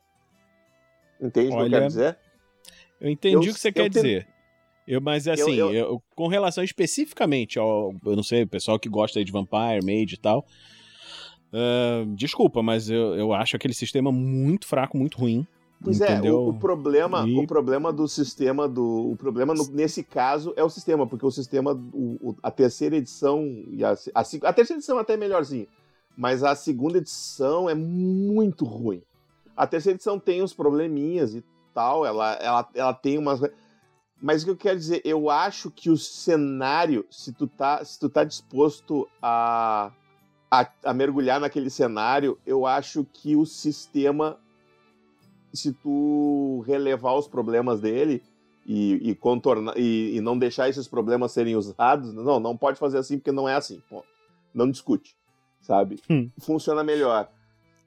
E eu te digo porque eu dei uma lida, não sei se vocês, se tu chegou a, a ver a última edição, a, o, o Não. V5, é espetacular. É inacreditável o que aqueles caras fizeram com o sistema. Deram uma Tipo, melhorada eu- boa, né? Não, não, não, não é uma melhorada, cara. Aquilo ali é uma obra de arte de game design, é de fazer um toreador chorar lendo, assim. Porque os caras, tu olha, tu pega a ficha, tu olha a ficha, tá, vampiro, tu reconheço. É esse meu sistema aqui, joga, tá. Só que tu começa a ler o sistema, o sistema tá completamente diferente. Eles mudaram todo o sistema, e no entanto, é o mesmo sistema. É isso que é o genial do que eles fizeram, sabe? Entendi. Apesar, eles corrigiram todos os problemas que o sistema tinha, agregaram uma série de coisas do sistema da quarta, que é a quarta edição, que é aquele cenário horroroso, que não é o cenário do Vampiro à Máscara. Eles agregaram uma série de coisas boas que tinham ali, retomaram uma série de coisas legais que tinha no sistema antigo, de, de ideias legais que tinha no sistema antigo, mas que eram mal executadas. E, cara, os caras fizeram um troço muito bom, assim. E o que eu digo, assim, é um, é um sistema voltado para aquilo, sabe? Que tu pode jogar no GURPS Vampiro à Máscara, mas tu não vai ter aquela essência, entende? Tu consegue, mas eu, eu, eu, por exemplo, se tu for jogar GURPS Vampiro à Máscara, eu acharia muito mais legal tu jogar, por exemplo, com um caçador, sabe? De vampiros do que com um vampiro. Eu acho que funcionaria melhor. Mas dá pra jogar, funciona. Tu, tu consegue jogar. É, é, eu não sei, eu não vi, eu não vi esse sistema novo, então não posso falar dele. Mas assim, o, o que eu sinto eh, com relação ao GURPS e cenários é que assim, eu, eu, eu, pelo menos todos, os- todos os cenários que eu já joguei, eu consegui adaptar do jeito que eu queria. algumas coisas, na terceira edição principalmente, ficavam bem desbalanceadas se você colocasse Uhum. níveis de poder muito alto, entendeu? Mas na quarta edição isso aí tá muito melhor. É, eu queria fazer, por exemplo, um- um- uma campanha de supers, né? A, a gente jogou lá no RPG Next, mas eu fiz um- uma campanha de supers na terceira edição. Na terceira edição tinha algumas coisas que eram uma loucura, assim, que você falava, caraca, então esse meu personagem aqui, que é o, padre, que aparece como NPC lá na aventura, pô, eu tenho alcance mundial, consigo ler a mente de qualquer pessoa no mundo, em qualquer lugar? Ah, é, é. E pronto, e era assim. Então eram umas coisas que estavam bem desbalanceadas, bem, Sim, sim. bem doidas, e, e a quarta edição deu uma melhorada muito boa nisso. Assim, O, o, mas. o Champante, que é o, o cara que, que pegou o GURPS e melhorou, é, é tipo aquilo assim, ó, como é que se melhora o GURPS? Tu pega ele e entrega para um físico de partículas. Sim. Que o Champante ele tem mestrado em física, de, o doutorado em física de partículas, né? Uhum. E o cara, ele, ele, ele pegou e decupou o sistema. Eu li uma matéria, não me lembro agora em que, em que portal, que um cara, um amigo meu me, me mandou a matéria que é meio clickbait, assim, que Hum. o título da matéria é GURPS não é RPG. Que é pra Hum. todo mundo que entrar e xingar o cara que escreveu a matéria, todo mundo que gosta de GURPS entrar, e, e, na verdade a matéria é um elogio a GURPS, assim, é um baita Uhum. clickbait, né? Porque na realidade o que ele fala é realmente isso. O GURPS, eu tive que concordar no final da matéria. O GURPS realmente não é um RPG. Ele é um compêndio de regras para te criar o teu RPG do jeito que tu Sim. quiser. Então Exatamente. o GURPS é um RPG maker. Uhum. Ele tem regra para tudo, tu vai selecionar e usar as regras que tu quiser. Tu Que só vai é- ser um maluco. É Só- só- só justamente. É justamente fala, fala. isso. É justamente isso que a, a, a galera dos outros sistemas, o, o próprio Thiago e o pessoal às vezes não entende. Mas, pô, mas tu não tem a regra de cavar? Cara, tu não precisa usar a porra da regra de cavar. A não ser numa situação muito específica que você queira. Mas, se você quiser usar, ela tá ali. Entendeu? Você pode usar essa regra. O fato Entende? Então é, É, eu- é só o fato dela com- existir já é um absurdo gigantesco, cara. É a regra de cavar? Rola 3D6. Porra!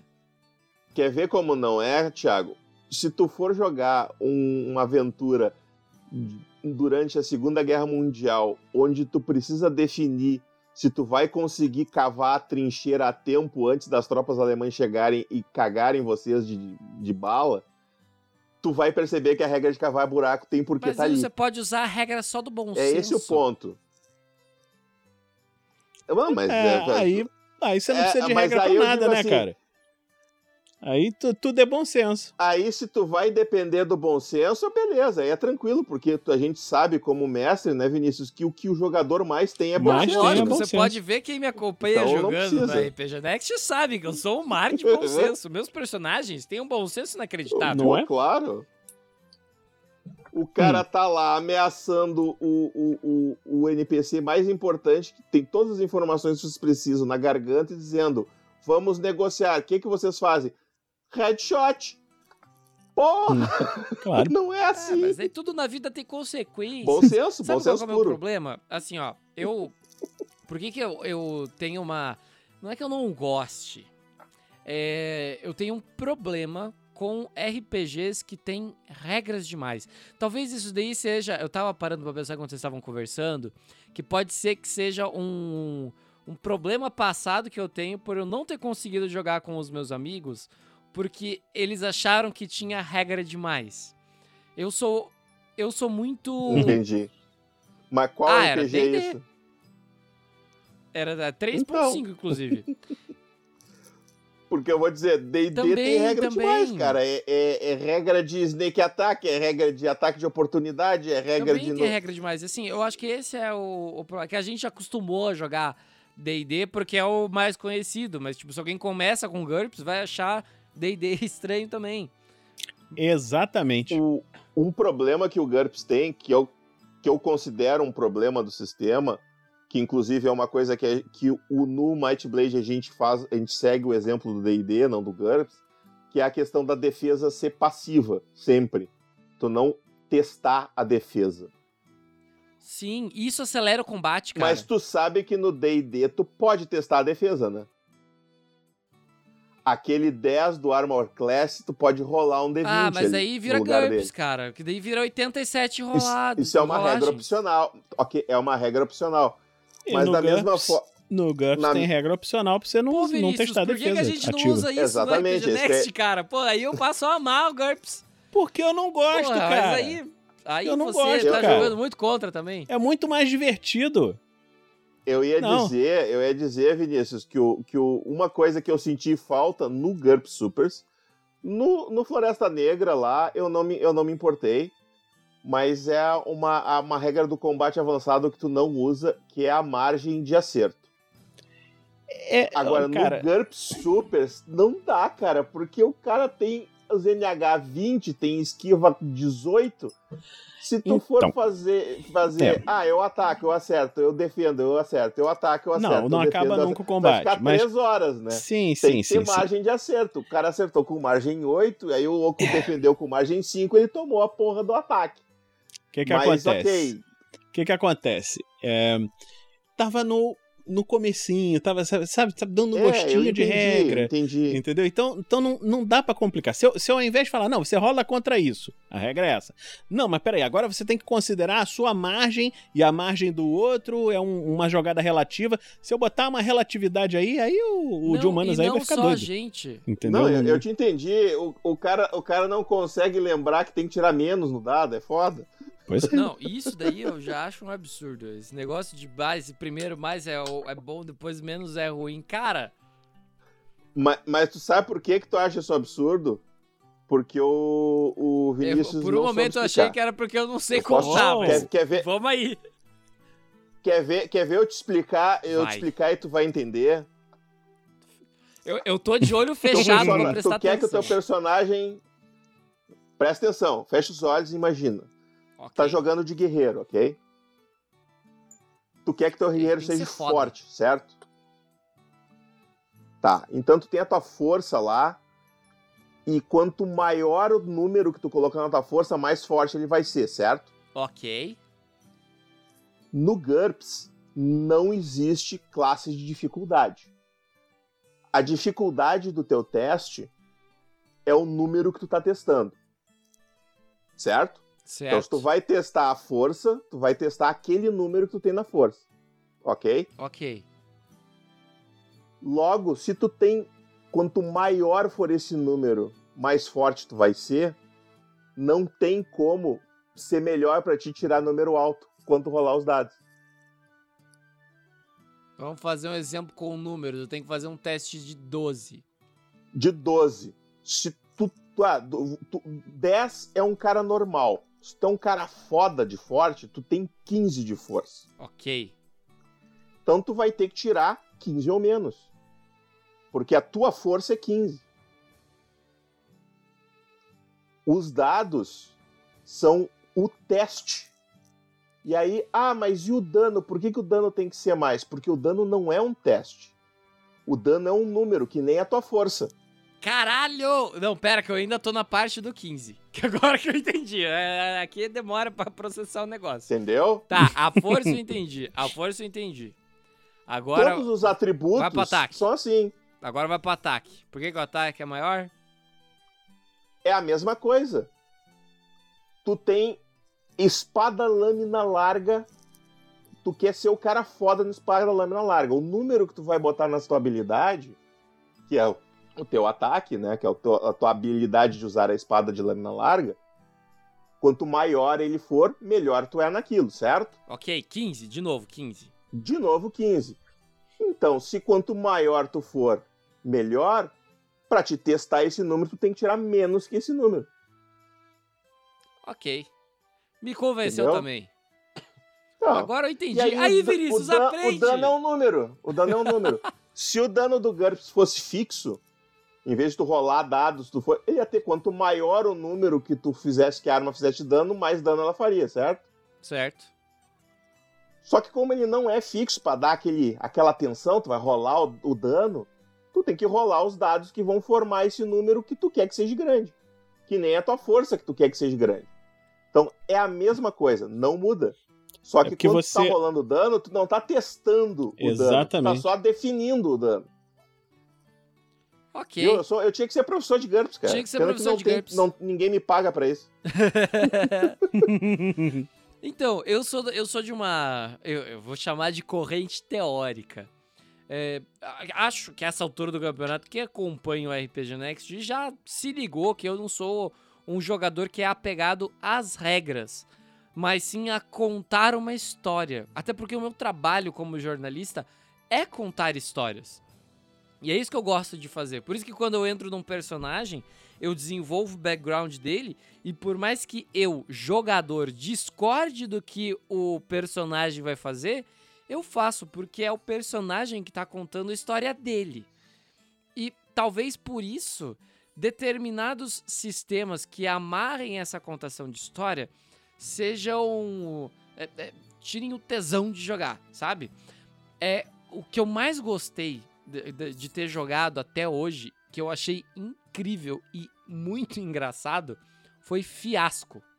Fiasco, Uhum. Fiasco eu joguei com o Pedro, lá do RPG Next, num evento aqui em Curitiba, com o Fernando também. E aí depois a gente jogou. Ou antes? Não. É, foi depois. O, o, o, o programa no RPG Next foi antes desse evento que a gente fez. Então a primeira vez que eu joguei Fiasco foi no RPG Next. E eu achei muito incrível. Porque você vai contando uma história, daí outra pessoa tem que juntar a história com a E história que você tá É, contando. um, é um RPG sem mestre, né? É um Todo mundo mestra. Exato, todo mundo mestra. E isso daí eu achei incrível. Porque todo mundo tá contando uma história e tá construindo junto aquela história.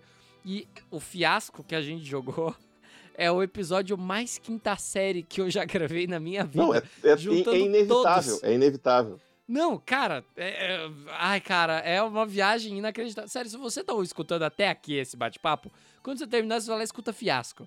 Cara, eu garanto É- que é você vai muito se bom. mijar de dar risada, cara. Eu, eu vou É. puxar, eu vou puxar a brasa pro, pro meu assado aqui. Pro- aliás, pro meu assado não, pro assado do Thiago Jungs, que é o nosso game designer.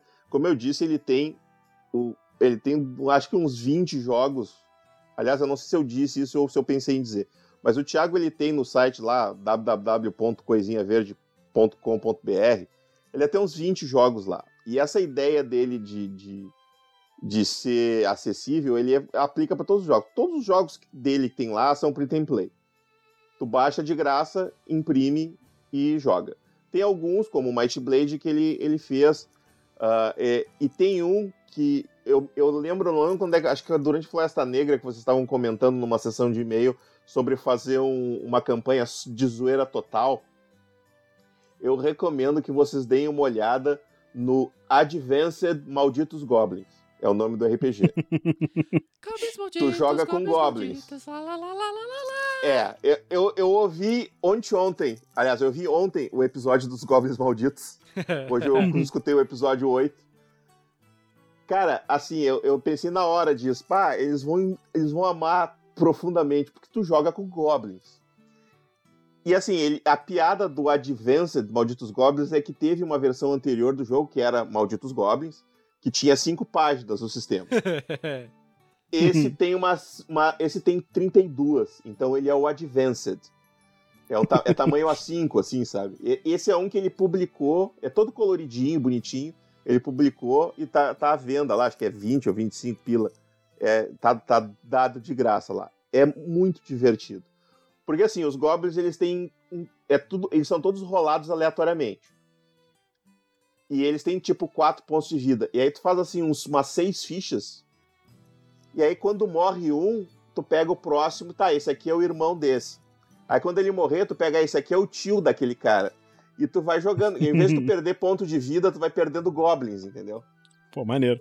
Legal. E ele, tem- e ele é todo de comédia, assim. Então, tu, tu- se tem umas regras do tipo assim, se tu falar o jogo com voz de Goblin, durante todo o jogo com voz de Goblin, tu ganha um bônus. E Deixa esse comigo. bônus te impede. E, e esse bônus te impede de ter falhas críticas. Se porque tu, a falha crítica é tu tirar um no dado, se tu tiver usando isso, tu sempre vai tirar no mínimo dois. Porque tu sempre vai somar um, né? E é só com um Hum. dado, tu rola um dado. Cara, é, é, é muito divertido, assim. Aí, Vinícius, E- vamos ter que dar uma olhada nisso daí, que eu, eu gostei da premissa de ter que falar o jogo inteiro em Goblin. E aí tu tem as classes, aí tem as classes extras, que Olha, no final tem, tem minha- o Goblin super-herói. A minha tendência Power Player ficou muito feliz com isso. É, é, é, o Goblin Yoda, né? se, se falar com essa voz invertendo a ordem das, das frases, tu ganha dois pontos de bônus. Cara, eu preciso abrir eu um parênteses. jogando Might Blade. Tem, tem um, só... tem um, fala, fala. tem um vídeo do Guilherme Briggs que ele ensina a, a você fazer a voz do Yoda. Que ele começa com o Mickey. Isso! Cara, esse é vídeo é, espetacular, genial, né? É cara. espetacular. E qualquer um que segue aquelas instruções consegue fazer a voz do Yoda, né, cara? É impressionante. Eu faço tutorial, todo trabalho que eu, que eu começo novo com pessoas novas, eu faço um tutorial de como fazer a voz do Yoda. É muito bom, né? É muito bom. O, eu tenho. Eu, eu tô mestrando uma campanha em Might Blade que o, um dos jogadores resolveu jogar com um Marrock. Uh, e ele deu o nome do Marrock de Gront. Marrock, desculpa, vocês não jogam Might Blade. Marrock é uma das, das raças que são uh, oficiais do Might Blade, que foi criado pelo Thiago, que não, pelo menos eu nunca vi em outros cenários. Deve existir, né? Porque uhum. de, de, dos anos 80 para cá não se criou nada novo, né? Uh, mas é, eles são tipo o coisa, assim, são todos de pedra. Uh, e ele resolveu fazer o Gront, porque a, a, piada é que ele, como eles não têm, eles têm sexo masculino e feminino, mas visualmente quem não é da raça não identifica. Para eles é tudo uma coisa só, né? Uhum. E eles têm. E, e, do mesmo ponto de vista, eles também têm dificuldade de identificar. Eles, eles erram o gênero do, das outras raças e tal. E tem umas brincadeiras assim. E aí, quando ele deu o nome de Gront, eu perguntei para ele: tá, tu vai falar só eu sou Gront? e, aí, e aí o jogador, pô, é uma boa ideia. Eu disse assim: Tá, se tu só falar eu sou o Gront durante todo o jogo, exceto quando tu for perguntar alguma coisa para mim como mestre, eu te dou um ponto a mais de força. Porque eles já têm uma força alta pra caralho no sistema, né? Então ele começou com força um ponto acima, apesar de já, ter, já ser forte. Então, cara, era uma porta. Teve uma, um, uma, um. Ele não arrombava portas, ele ignorava elas. sabe? Ele passava através como se ele fosse intangível, só que a porta não era, né? A porta se desfazia. E, e estava muito divertido. E aí tinha um outro jogador que resolveu jogar de anão, que era o, o, o, o Dovald Trump, que era um anão que queria fazer um muro entre a Terra dos Anões e a Terra dos Elfos. E aí, como ele era Mas anão, não era, era só amigo isso. do cara. Era os elfos que iam pagar o muro, né? Óbvio. Isso, eram os elfos que iam pagar o muro, isso era muito importante. O legal é que tinha um elfo no grupo, era muito divertido, eles ficaram. Ele, ele... Aí o elfo pagava a cerveja para ele, ele ficava todo feliz e deixava o elfo pagar a cerveja para ele. uh, mas enfim, aí eu disse: não, tu, tu, como tu é das montanhas, ele é das montanhas, tu entende a língua dele. Então ele era o, ele era o Rocket do, do nosso Gront. Assim. E o divertido é que o jogador. Eles, eles entraram na brincadeira, e aí o jogador falava, eu sou o Gront. E o outro traduzia. E o anão inventava o que, que ele queria dizer. Não foda-se. Entendeu? E ficou muito divertido. A gente tava se divertindo até que nem retomar essa aventura, faz horas que eu não jogo com eles. Mas é, essas coisas são, são coisas que vão surgindo, assim, que, que tornam o RPG. Esse, que fascinam a gente que joga RPG, né? Por essas situações, né? A gente estava falando de sistema aqui, falamos de, de vários aí. O, o, tu falasse do fiasco. O Thiago tem um outro RPG, esse só tem print and play, não tem, ele nunca publicou, que é o Jogo dos Espíritos. Que ele é, na mesmo, ele é no mesmo espírito, desculpa o trocadilho, do fiasco, de não ter mestre.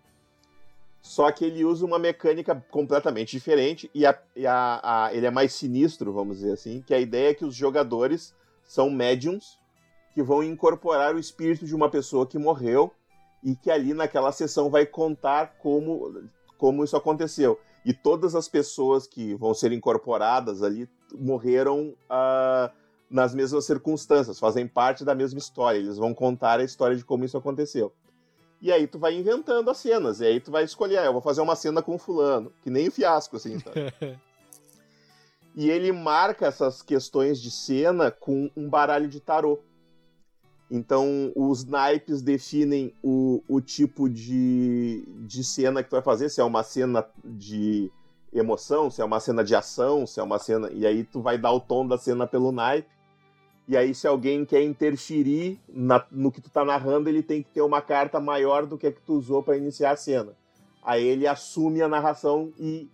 E é, eu joguei uma vez só. Se a gente for jogar isso algum dia, eu não posso. Eu tenho que me mudar aqui de casa.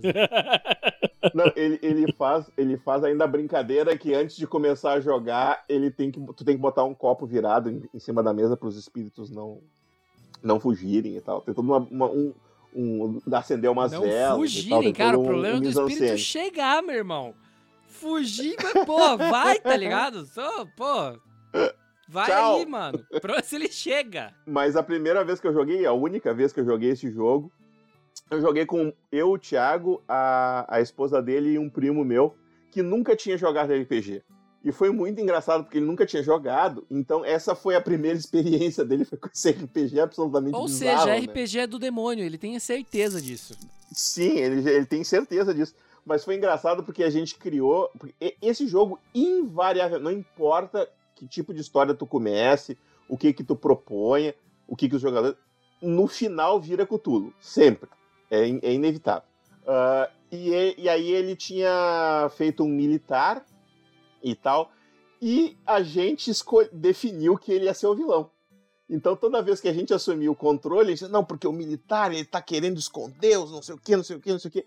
E aí ele assumiu o controle e disse, não, porque eu estou fazendo... E aí ficou muito cara, assim, tipo, o militar quer passar o pano pros militares, entendeu? E vai... e quer arrumar. E aí teve uma hora que ele se irritou. Ah, vocês querem que eu seja vilão? Então tá. E aí a gente descobriu no final que a gente morreu tudo por culpa dele. Foi muito divertido, assim. Mas é, é um RPG que ele fez lá que tem essa premissa de. Tinha um, uma empresa, a Secular, aquela que faz o desafio do RPG em 15 dias. Uma coisa assim.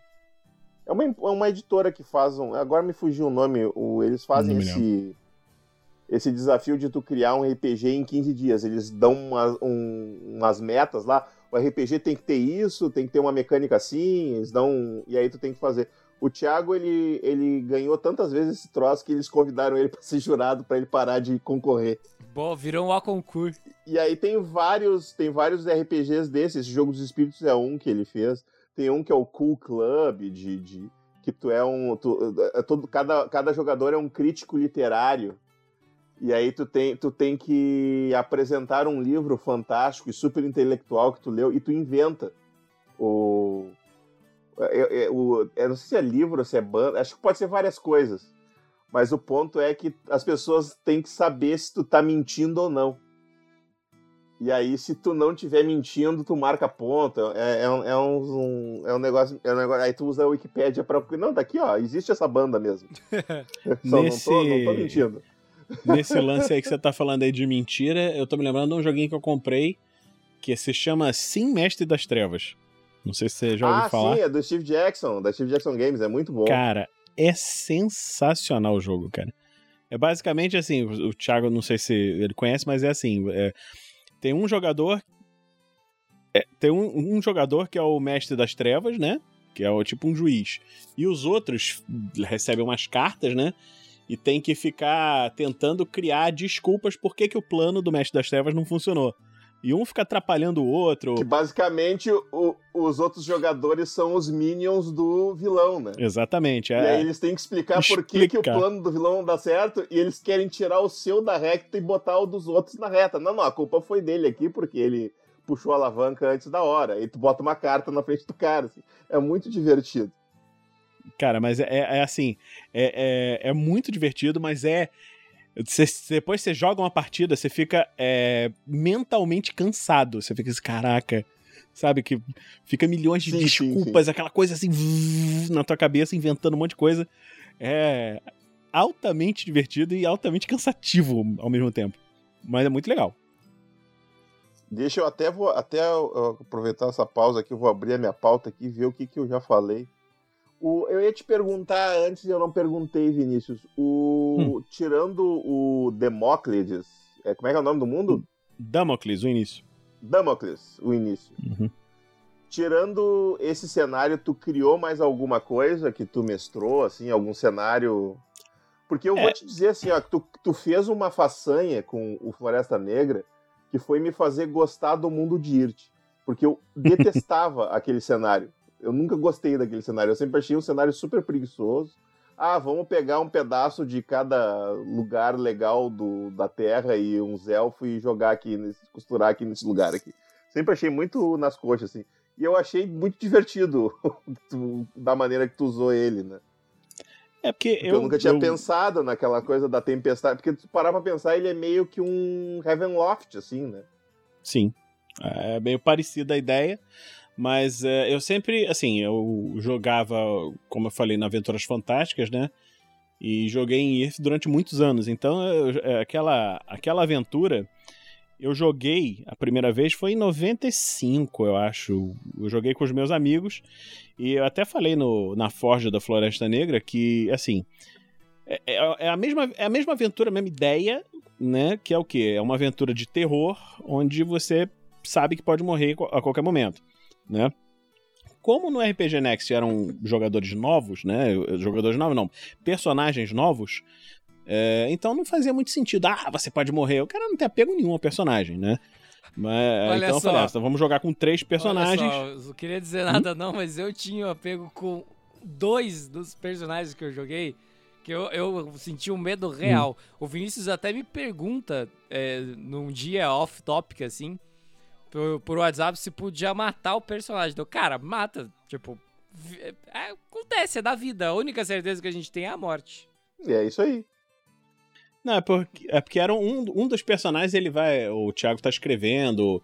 Ele me falou que tava escrevendo um negócio e tal, e que pretendia lançar. Eu falei, bom, então, esse daí que vai ser um produto, vai ser um negócio que vai aparecer.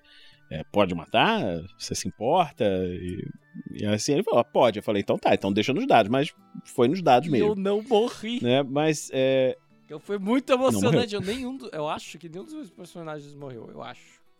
Então a ideia original da Floresta Negra era o seguinte: eu peguei os personagens, que era desses meus amigos, né? Que eram os personagens principais deles. E falei, ó, vocês estão numa aventura de terror e podem morrer a qualquer momento. Já eram os personagens já poderosos, né? E aí o uhum. que, que eu uhum. fiz? Bom, como é que eu vou dar essa sensação de terror para eles, né? Eu botei eles entrando com uma porrada de gente. E os NPCs iam morrendo assim sem ninguém ver como. Tava assim, de repente, ué, cadê o fulano? Cara, aí achava o corpo estraçalhado num canto não sei o que. Ia sumindo, sumindo, sumindo, sumindo, sumindo. Quando chegou várias sessões depois, só tinha eles e mais alguns. E tava todo mundo com um cagaço, né? Falei, caraca, se o meu personagem vai morrer, vai morrer. Né? E, e, e foi essa forma que eu criei para dar o terror para eles, né? Enquanto que no Floresta Negra, como, como eles não tinham ainda um apego pelos personagens, foi essa ideia de fazer mais de um personagem e, e ir matando de maneiras horríveis, assim, quando pudesse, né? Então, é, dando essa, essa sensação de, de terror. Além desse cenário que eu botei do, do Floresta Negra, que aliás, é, eu estou escrevendo a aventura é, que a gente vai lançar, né? Ela sem sistema. Ou seja, você vai poder jogar a Floresta Negra no seu mundo preferido, seja de fantasia, seja de cyberpunk, seja do que coisa. Tem, então tem algumas sugestões para você adaptar ela para outros tipos de cenário, né?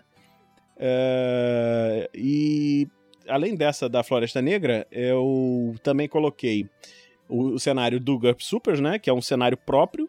É, eu, eu, eu, criei também com esses amigos originalmente, que era assim, vamos criar um, um mundo aonde esses tropes, né, essa, essas características assim de das eras dos quadrinhos, né, sejam bem marcantes. Então, personagem que é um super-herói antigo lá da Segunda Guerra tem um determinado estilo. O personagem dos anos 80 é do outro jeito, dos anos 90 é assim.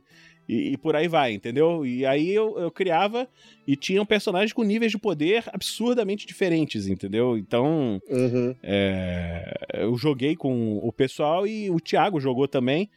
E o Thiago, aqui, o Thiago Santos, eu. né? E, e dependendo. Depend... Oi? Só eu. Oi? Alô? É que sou eu. Isso, o Ti... Ah, não, é que travou a minha internet aqui, desculpa. Então, o Thiago, o Thiago jogou também, né? E, e era assim, cada cada super daqui, cada super daquele tinha sua história própria, eu pedi para cada um criar e ter uma ideia, e eles tinham níveis de poder bem diferentes, né? É, e, era, e era engraçado isso de Isso tentar eu achei muito fazer, legal. fazer um balanceamento disso. O personagem do Fernando, o Fernando, eu perguntei, vem cá, o que vocês querem jogar? O Fernando, "Ah, eu quero jogar com Lanterna Verde. Aí eu, caralho, como é que eu vou botar o Lanterna Verde? Eu não podia botar o Lanterna Verde. Então eu criei um personagem que tem, na, na prática, os mesmos poderes do Lanterna Verde, né? E criei lá os Quantos efeitos pontos e tal. tinha, de curiosidade, o, o, o Power Star? Cara, eu tô com ele aqui. Deixa eu ver se eu abro, mas eu acho que era quase 10 mil, não me lembro. Deixa eu ver aqui, não me lembro quantos pontos estão. Caralho! Porra, Não, era- eu é- fiz o Lanterna Verde com, com, com 3 mil, cara. Não, deixa eu olhar. Deixa eu, deixa eu olhar aqui certinho, peraí. Posso estar falando besteira. Mas, mas eu roubei porque eu usei telecinese, não super força. É, Telecine... eu. Telecinese é mais barato. Peraí que eu vou abrir aqui agora. Cadê? Supers. Eu tinha, eu tinha uma época que eu peguei um caderno e eu comecei a fazer a ficha de toda a Liga da Justiça em GURPS. Eu fiz o Super-Homem, eu não me lembro, parece que ele Não, tinha tem força 9 dois- mil. do- Não são 10, são 9 9 mil. Porra! Ele tem mais ponto que o Super-Homem. cara. Eu fiz a ficha do Super-Homem, ele tem mais ponto que o É, Super-Homem. mas assim, a- a- os pontos, praticamente todos dele, estão no. no item, né? Deixa eu ver aqui sim, onde é sim, que sim, tá. sim, sim, sim. Então tá, tá muita coisa ali. Tem. Não, não tem nem tanto. Ah, não, tá aqui. É porque é, é muita coisa, entendeu? Eu fui, eu fui Sim, procurar sim, quais são sim. os poderes do Lanterna Verde e criando e tal, É. controle de dano. É uma É. caralha. É, é volta no muita coisa. tempo. E, E eu acho que eu nem É botei volta no tempo, de coisa. É, é até mais pontos. Nem botei isso aí de voltar no tempo. É assim, eu botei os mais importantes, que, que é o que aparece na maioria das vezes. É, Tudo tu vê, botando é, no o que, é, é o que é característico, né? É. É massa, É, é, massa de fazer. Então, é, é assim, o, o pessoal fala assim, ah, fazer personagem de GURPS dá muito trabalho, não sei o quê. Cara, dá trabalho. Eu levei uma semana pra fazer o item que dá os poderes pro Power Star, né? Mas, pô, ficou sensacional. Tiago, tu só joga ou tu já mestrou? Tu gosta de criar coisas pra RPG? O que que, que, que tu Cara, faz nessa eu- área, assim? O, o A tua pessoal do. RPG Next jura que eu serei um bom mestre. O Rafa47 vive falando que eu seria um bom mestre porque eu tenho um. É, que eu tenho o acho. poder de é, é, inventar as coisas rápido e com sentido. Mas é muito por conta da, de eu gostar Uhum. de contar boas histórias. Então, Mas é isso que o mestre tem que saber fazer, cara. Pois é, é, mas eu nunca mestrei. E, e talvez o meu problema seja justamente a falta de um sistema, porque eu não acredito em sistemas, eu acredito em histórias. Mas mais cedo ou mais tarde, vocês ó, que acompanharam o RPG Next, vocês vão escutar uma aventura minha mestrando. Mas eu. Em GURPS. Não, não, não. Em Might Blade. É isso! Boa, ela é boa. Aí sim, porque é um negócio facinho, Te, pá. ó, tem me mecânica. comprometo aqui a te mandar um kitzinho dos livros de presente se tu, se tu for jogar. Eu, Se for mestrar no, no RPG Net, tu tá aqui a promessa feita em rede nacional para todos os nossos milhares de ouvintes. Olha só, então o dia que eu arrumar tempo pra conseguir fazer isso, eu vou te cobrar e você manda esse kit pra mim. Pode cobrar, pode cobrar. Fechou. Já manda o, o- o endereço aí que eu. Fechou. É Assim, é, tem outros projetos dentro do próprio RPG Next que devem sair antes dessa aventura minha como mestre, até porque a gente tem vários mestres Muito. agora. Temos Muito bom, muito bom tocar nesse assunto. Era a minha próxima pauta aqui é quais são os próximos projetos a serem lançados no RPG Next. O que, que vem pela frente aí que a gente pode avisar em primeira mão aqui? No dia 2 de setembro foi lançado o, o primeiro episódio de Coroa de Sangue, que está sendo mestrado pelo Stanagel, é, que já jogou o Gruta dos Goblins, o pessoal que acompanha o RPG Next conhece, a gente está aí com vários grupos de RPG dentro do próprio RPG Next, mesclando os jogadores, mesclando os mestres, pra gente levar a experiência do RPG para vocês. E depois disso, agora sim, em primeira mão, Vinícius, tá com você. Depois de Coroa de Sangue, o que vem pela frente? nós vamos trazer uma nova campanha no mesmo universo do, da aventura dos Legionários e das crônicas de Damocles que tem nos contos narrados. Eu vou trazer a aventura, ou digamos assim, as aventuras, né? A primeira temporada, né? De Damocles Consequências. É, quem já leu o livro sabe que existe um personagem chamado Gaspar de Guzmão, o Cascadura de Bragança, que é um herói antigo que mexeu com quem não devia, entendeu? Mexeu com os poderosos, fez umas coisas, sabe o, o herói de RPG que vai lá cutucar o dragão, entendeu? Então, Sim. o pessoal agora vai ter, vai sofrer, não, não necessariamente Guzmão, porque ele não tá aparecendo aí tá, é, nessa, nessa aventura, mas ele, as pessoas vão sofrer as consequências dessa, dessa primeira aventura que está no livro.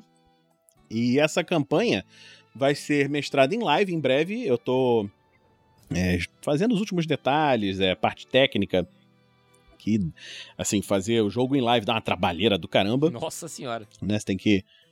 Pô, assim, o Rafael 47 aí, quem, quem assiste as lives é, tem que bater palma pro cara, porque, sinceramente, é muito trabalho, é muita coisa que tem que ser feita. Mas ela, ela vai ser em live, eu, vou, eu tô me programando para fazer também, e vou trazer alguns jogadores do RPG Next, né, que já jogaram com a gente, e tô trazendo também da aventura de Gruta dos Goblins, da aventura de GURPS, da aventura de D&D, vou misturar alguns grupos, e tô trazendo é, dois colegas meus que eram meus jogadores antigos lá, esses que jogavam presencialmente, vão gravar também com a gente, então, nessa campanha. Então, vocês vão conhecer é, esse, esse pessoal que que criou alguns desses personagens mais antigos do livro, principalmente. E mas mas breve... uns nos episódios, uns no outro, ou vai ser um episódio com 14 pessoas, assim? Não. Da, a campanha vai ter. São cinco jogadores. Tá? Não vou dizer quem são, porque tem surpresas nisso aí. Mas Boa, em breve. Opa! Ó, em breve vocês vão ver. Porque tem. tem, tem vai aparecer. Um, vocês, vocês vão ver. Eu não posso falar mais, senão vai estragar. Mas O- o- é, o- são o- cinco O jogadores. Vinícius não quer dizer, mas ele quer me convidar e tá sem jeito aí. Não, tem problema, eu vou lá sim, cara, Mas- não tem problema. Mas Pode vamos, mas pode vamos, convidar. vamos, vamos trazer convidados de vez em quando também, vai. Aí tem que, Opa, tem que, não, mas sério, isso aí vamos ter que estudar se direitinho. precisar de um pescador, eu faço um pescador trimassa também, não precisa ser só o guacha, tá? Mas sabe que essa é a nossa ideia também, maneiro, de trazer pessoas de, do universo do RPG para que participem, que joguem com a gente também. Porque a gente sabe que, tipo, é, é uma trabalheira gigantesca você fazer um podcast que seja editado, sonorizado, porque além de só jogar, a gente não. É- é- talvez esse seja o, o pulo do gato da RPG Next. A gente não tá só jogando RPG. A gente jogava na- nos episódios testes, lançados há quatro anos e meio atrás. Hoje, Sim. a gente produz conteúdo. A gente tem. Sim, e, e, e é legal, tu nota que os jogadores, eles não estão só jogando, eles estão preocupados em fazer um bom episódio também. Tu nota isso? Dá pra ver essa, essa preocupação de. E, e eu, e eu. A gente comentou isso, eu não me lembro se a gente comentou isso em off ou se a gente já tava gravando, mas ah, de que tu vê assim que. Ah, aqui, ó, ele tá narrando, fala aí tu tá, tu tá desmaiado, o que, que tu tá pensando, o que, que tu tá sonhando? Ah, como é que foi esse teu crítico? Essas narrações de coisas, isso enriquece para quem tá ouvindo, né? E cria um conteúdo mais legal. Que às vezes é uma coisa que tu não pensa. Eu mesmo, quando eu tô mestrando, às vezes eu pe- planejando a aventura e eu penso uma série de coisas para falar na hora. Não, e aí eu vou, vou dizer que vai estar chovendo e vou descrever a chuva. E na hora do jogo tu tá tão empolgado, tu acaba esquecendo de fazer né? E eu acho que às vezes no, no, no podcast tu, tu tem essa preocupação, ela tá mais à flor da pele, assim, de tu, pai, eu tenho que fazer um conteúdo legal aqui para quem tá ouvindo achar foda isso que eles estão ouvindo. É, sabe? porque a nossa preocupação, é, a gente não tem o visual, né? Pelo menos, e assim, por mais que a pessoa esteja assistindo a live, a live é o nosso rosto, ela não tá vendo. Ela tem ali a.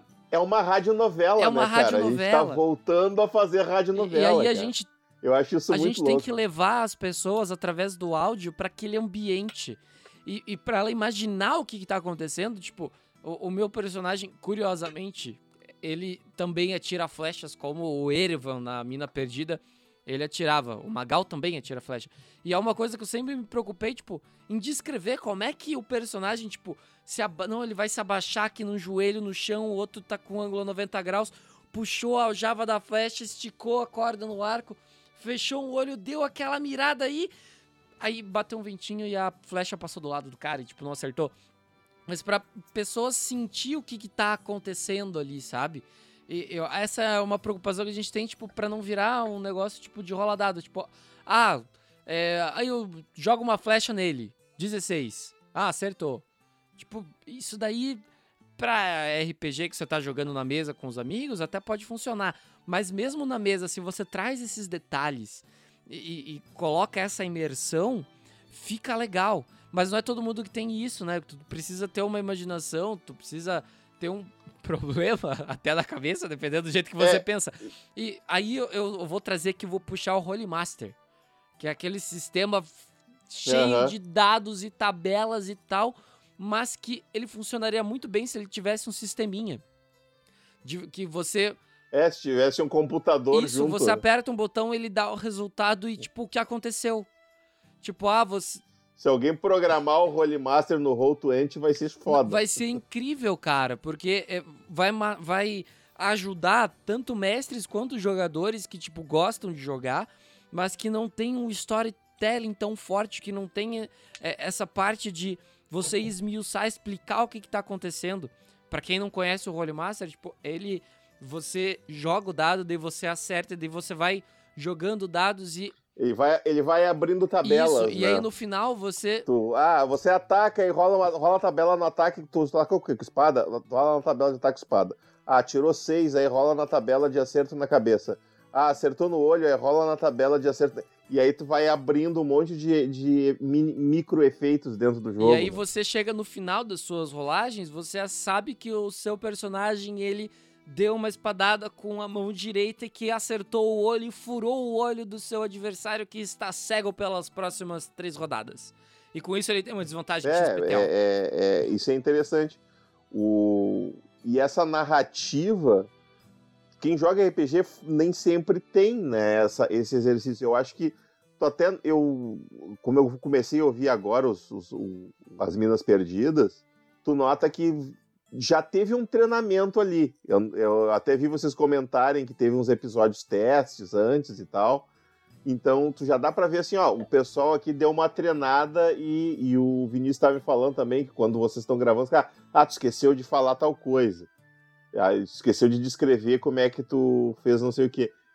É, Achei, acho isso fundamental. E isso é uma das coisas que eu tô aprendendo, porque até tava falando pro Vinícius fora do ar que eu quero fazer um, um gameplay do Might Blade até para o pessoal ter um, um conhecimento maior do cenário, né? Que a gente lançou recentemente o, o primeiro guia só em PDF, né? A gente não vai fazer ele impresso, que determina o cenário, porque por mais que o Might Blade tenha algumas descrições de cenário no guia básico, ele é um sistema genérico de fantasia medieval.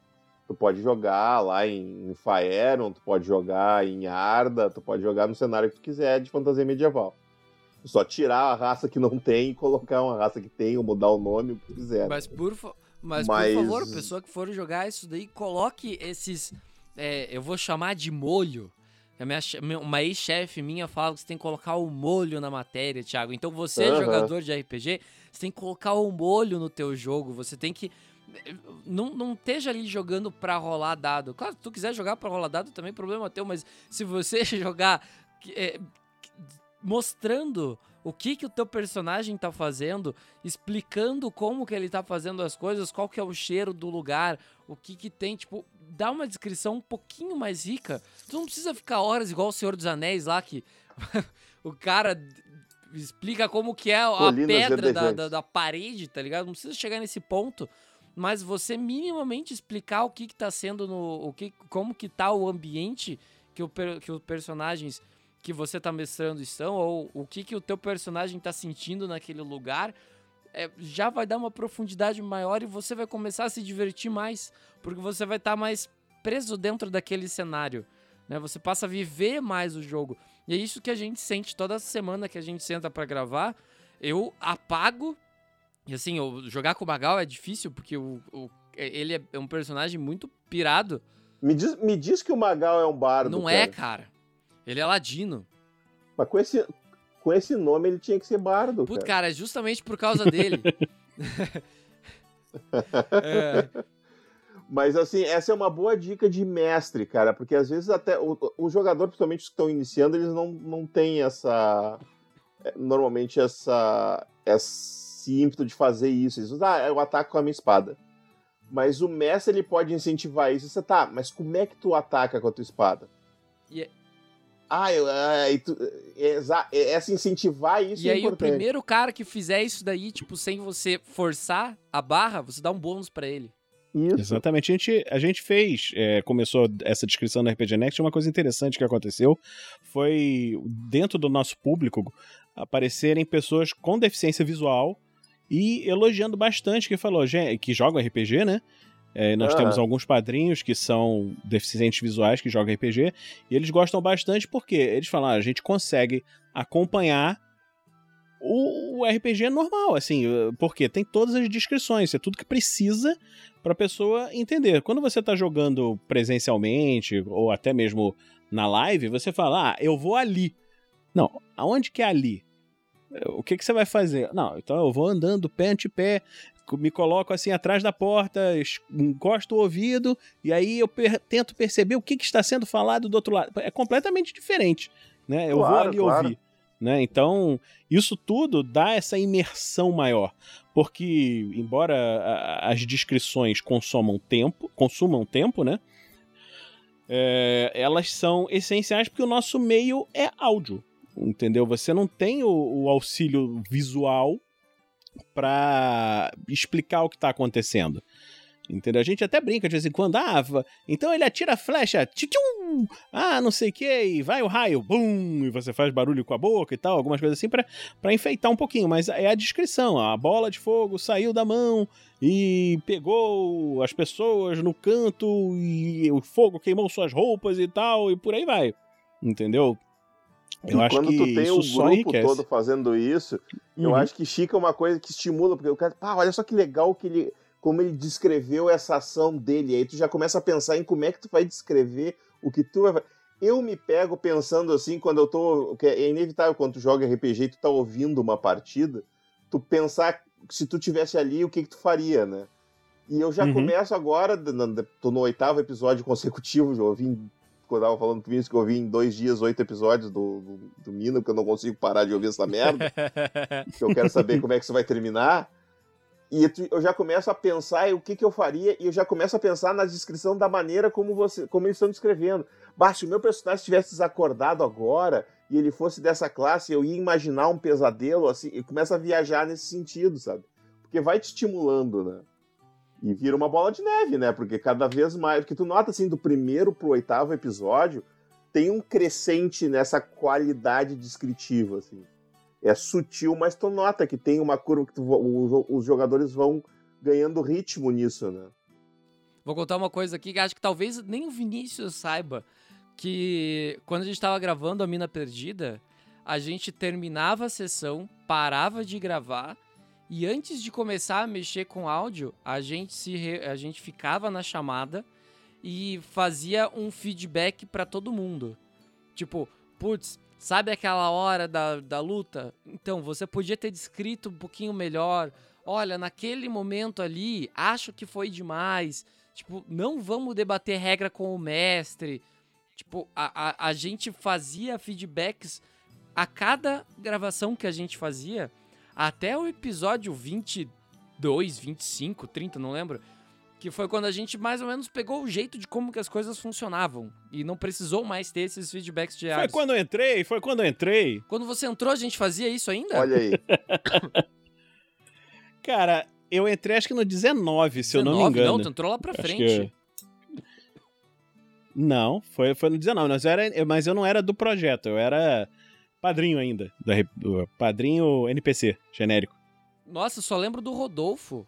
Foi no 19. Não, o 19 é o episódio que eu então, fico mas eu entrei com o ainda, Rodolfo, cara. cara. Eu não, meu personagem, veja bem. Importante, É- importante. Tá, mas não me deem spoiler não, eu não é, cheguei beleza, lá ainda. beleza. É, mas. é, acho que. E tem uma outra Daqui parada. a pouco o cara fala, não, mas o meu segundo personagem, depois que o Erevan morreu, aí eu vou ficar puto. 29. eu confundi, é 29. É, é isso, é lá na frente. Eu olhei aqui agora, é o nesse tempo. 29. É, uma outra parada que a gente sempre briga, entre, briga entre aspas, né? Que a gente sempre se cobra é tentar ficar o máximo de tempo possível em personagem. Ah, isso é fundamental. É, pro- só que pra um guerreiro é mais fácil, né? Porque o guerreiro, quando ele tá numa batalha, é fácil pra ele se manter na batalha, porque ele faz a ação dele e ele grita. Eu, eu, o meu personagem, tipo, esse último, o Magal, ele não grita, tá ligado? Ele é, ele é um, um ladino pirata, velho. Ele, se, se for pra entrar na porrada, ele tem que estar muito bêbado.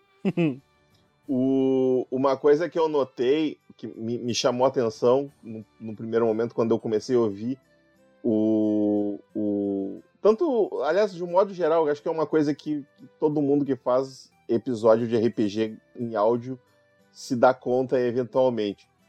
Que eu sempre joguei, eu aprendi a jogar RPG em primeira pessoa.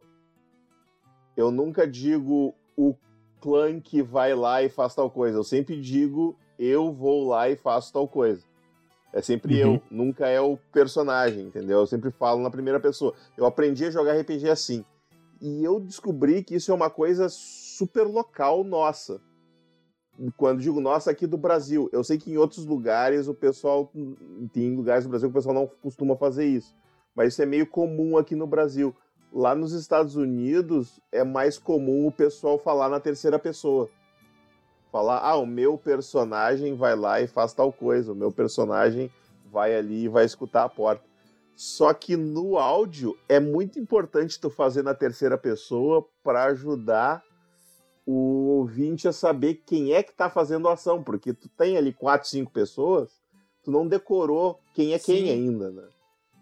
E aí eu, o, o cara reforçar dizendo, não, o Sandoval vai lançar o raio congelante no Goblin.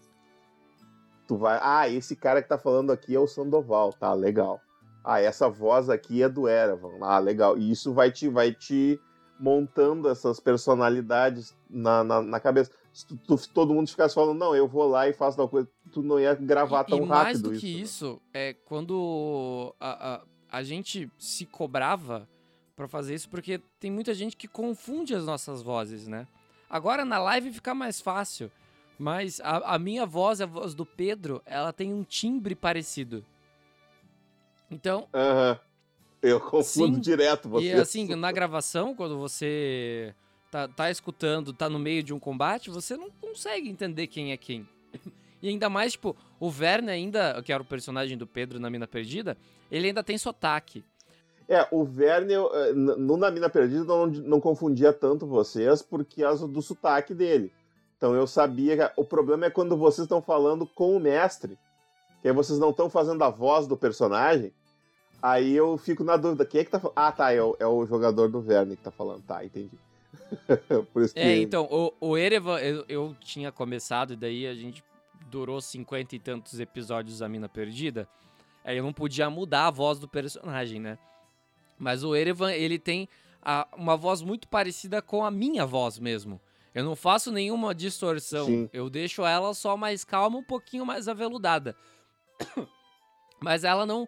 Tipo, o Magal, ele estraga a voz, o Bjorn estragava a voz. Não era tu que fazia... Era tu, era o Pedro que fazia o... o- não, era o, o Clank que fazia o Viking Rocco, né? Não, era No eu. Floresta. Era tu? Aham. que de vez em quando deixava de ser rock que não dava pra, pra manter a rockdown. Não, cara, aquela. Eu, eu- a gente começou a gravar Quando tu, e não, eu tava. quando tu começou a fazer, eu disse, esse cara não vai durar meia hora fazendo essa voz. Eu tava gripado, velho. Quando eu comecei a fazer. Tipo, a gente gravou numa. Sei lá, foi dia de semana, eu acho, eu acho que a gente gravou essa. Era dia de E- semana. É. E eu tinha pego uma gripe fudida no final de semana anterior. Ah, aquilo não era, não era de propósito, então. Não, a voz era de propósito, porque, cara, é um viking, tá ligado? Eu não posso fazer a minha voz pra um viking. Pô, um viking bárbaro. O cara tem que ter uma voz de trovão, mano. E, e aí eu falei, pô, eu não posso fazer uma voz normal. Eu tenho que fazer uma voz, pô, cansada, uma voz arranhada, que combine com o personagem. Porque, tipo, a descrição dele, ele é grande, forte, musculoso e barbudo e.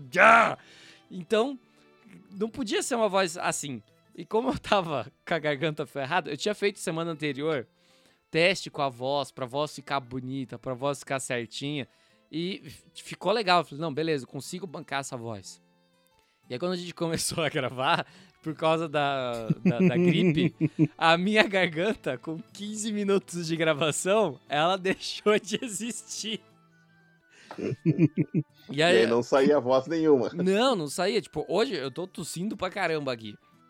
E fazer o Magal quando eu tô. Volta e meia eu pego gripe porque eu moro em Curitiba, essa cidade aqui, tipo, num dia tá 35 graus, no outro tá tipo 4.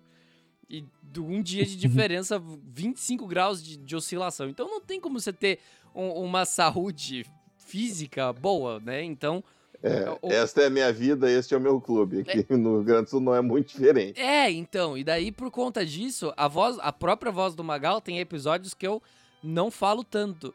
Por quê? Porque a minha voz ela já tá judiada e eu não vou conseguir segurar. E assim, com o, o Bjorn, a gente fez ali, porque tava muito zoado, a gente fez uma piadinha com o chá de boldo, que aparece em outros episódios. Sim. Mas com o Magal, meu personagem, ele só fica quieto. Tá certo. É, esse negócio das vozes, é, quando eu fui fazer, a inventar a voz do Marvelous pro Rafael, ele falou, mas pô, cara, a voz tá muito maneira, mas tu consegue segurar essa voz? Eu falei pra ele, não, cara, essa voz é moleza de segurar. Isso aqui não tem problema nenhum. Tem algumas vozes, assim, tipo a voz que ele fez aí pro Bior, ou então a, a, um pouco a voz do Rodolfo, é, é, aquela voz que você faz ela assim, ela crescer na garganta. É, entendeu? Isso é uma desgraça. Assim, né? É, é, é, é meu filho, essa voz fica, fica, ali no fundo da garganta, depois tu fica falando, e aí tem uma hora que, que falha. Aí Entendeu? fazer voz de velho é triste também. É, Você pode fazer. Hoje assim é o problema. Fica bem doente. É uma merda. Você tosse, tosse, tosse, meu filho, acaba tossindo. O bom é que daí o velho tossindo faz parte, né? Agora o viking todo é. dourado não é, dá, É, o problema né? é o viking. O viking gripado é foda, né? Pois é.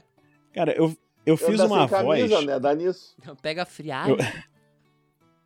Eu... eu... fiz uma, eu fiz uma voz, não foi nem pro RPG Next, foi numa participação especial do do QuestCast, que me pediram lá para fazer uma voz de demônio, não sei o quê, que eu falei, cara, ainda bem que é só essa participação e que eu só vou falar pouquíssimo. Porque é impossível manter aquela voz. E os caras falam, caraca, que voz foda, não sei o quê, ficou muito maneiro e tal. Eu falei, cara, não dá. Não dá pra fazer um monte de vezes. Que a garganta vai embora. É, 30 segundos por, por episódio, gente. É. Contendem. Não, e a gente ainda tem o problema de gravar sentado, né? Porque a gente grava duas horas. Duas horas e meia, uhum. três horas. E, putz, quando você tá sentado, o teu, o teu sistema, o, o diafragma, ele eh, dá uma comprimida e você usa muito a voz que vem da garganta, né? Não do diafragma, porque você tá sim, sentado. Sim. E, nossa, isso arrebenta, gente. E aí já entrou num nível técnico que eu não tenho. Não, não, não, não, tô, não, tô, não cheguei nesse nível ainda. Mas prometo que vou estudar para mas prometo que vou estudar para minha é, participação. Não é à toa que eu boto a minha cadeira aqui quase deitada, o pessoal fica usando, pô, tu, tu joga deitada e teve que botar um apoio aqui pra subir a tela do notebook, não sei o quê, mas jogar essas horas todas assim, sentadinho, certinho, retinho na cadeira, a coluna vai pro saco e não vai dar. Entendeu? Ah, não, tem que ter aquelas no máximo, no mínimo aquelas cadeiras ergonomicamente corretas Sim. e tal, ou fazer que nem eu que, que gravo deitado na cama. Sim, é, mas deitado não também dá. não é bom não. Fica a coluna daqui a... não, é horrível. Mas essa, essa cadeirinha aqui que eu peguei é muito boa. Confortável. O Thiago, Thiago é nosso nosso, nosso rostinho bonito, já ganhou até um- uma cadeira aí, não foi, Thiago? É, eu tenho uma cadeira gamer, mas eu não ganhei pelo RPG Next, eu ganhei pelo Chelsea Brasil. Uma cadeira gamer. Putz, cara, ela é muito confortável. Meu senhor. Ah, cadeira gamer, né? Tem que ser. Meu Pô, cara, lindo demais. E eu nem gamer sou. A minha cadeira não é gamer, a minha cadeira é presidente. Cara, Presidente. Pre- cadeira presidencial. Cara, é sério, o nome dela é cadeira presidente. Eu comprei tem uns 15 anos já, ou mais. Tá aqui Essas- até hoje. A diferença Ué, é da boa. cadeira gamer pra Sinistro. cadeira Pa- presidente paga é que a aí. gamer ela é colorida. Que é confortável igual. Ah, sim. Eu imagino que seja a mesma coisa, de conforto. Não, é maravilhoso, É cara. sério. confortável e bonitinha. Não, e é uma cadeira que me aguenta, né, cara? Eu comprei assim. Falei, cara, eu vou comprar uma cadeira que vai aguentar o meu peso. Então, tem que, tem que ser resistente. Tá aí há 15 anos já, segurando tranquilo. Mas pra gente encerrar, Tá só pra falar essa parada de voz, é interessante pra pessoa que joga RPG, seja ela que tá começando ou não, que faça uma voz diferente e que ela consiga bancar até o final, não faça igual o amiguinho aqui que daí fica gripado, não consegue jogar, né? Que faça uma voz diferente pro personagem. Porque daí fica fácil pra mesa identificar quando é um personagem que está falando ou quando é um jogador tirando alguma dúvida ou conversando. É, a- às vezes até não precisa nem mudar a voz propriamente, pode ser só um, o jeito de falar, a entonação. Isso que eu ia o- falar. Um o- sotaque. Os vícios Você cria um linguagem, sotaque. Um sotaque. Uhum. A Shelly é mestre de fazer nisso, né? Se você não consegue fazer vozes, né? Você faz assim. Você não precisa ser um dublador. Se você não, não tem é, condição de fazer uma voz diferente, não sabe e tal, você pode fazer. Só mudando a maneira de falar. Você pega, por exemplo, na Floresta Negra, a Shelley, como o Luciano falou.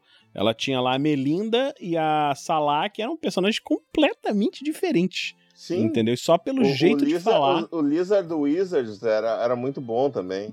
Não, mas esse baseado era da no- Lucy, não era da Sim, Shelley. sim. Esse era É, da Lucy. a- mas é dizer, a Lucy, a Lucy fez o, o, o, o Lizard baseado no Patolino. Eu achei genial.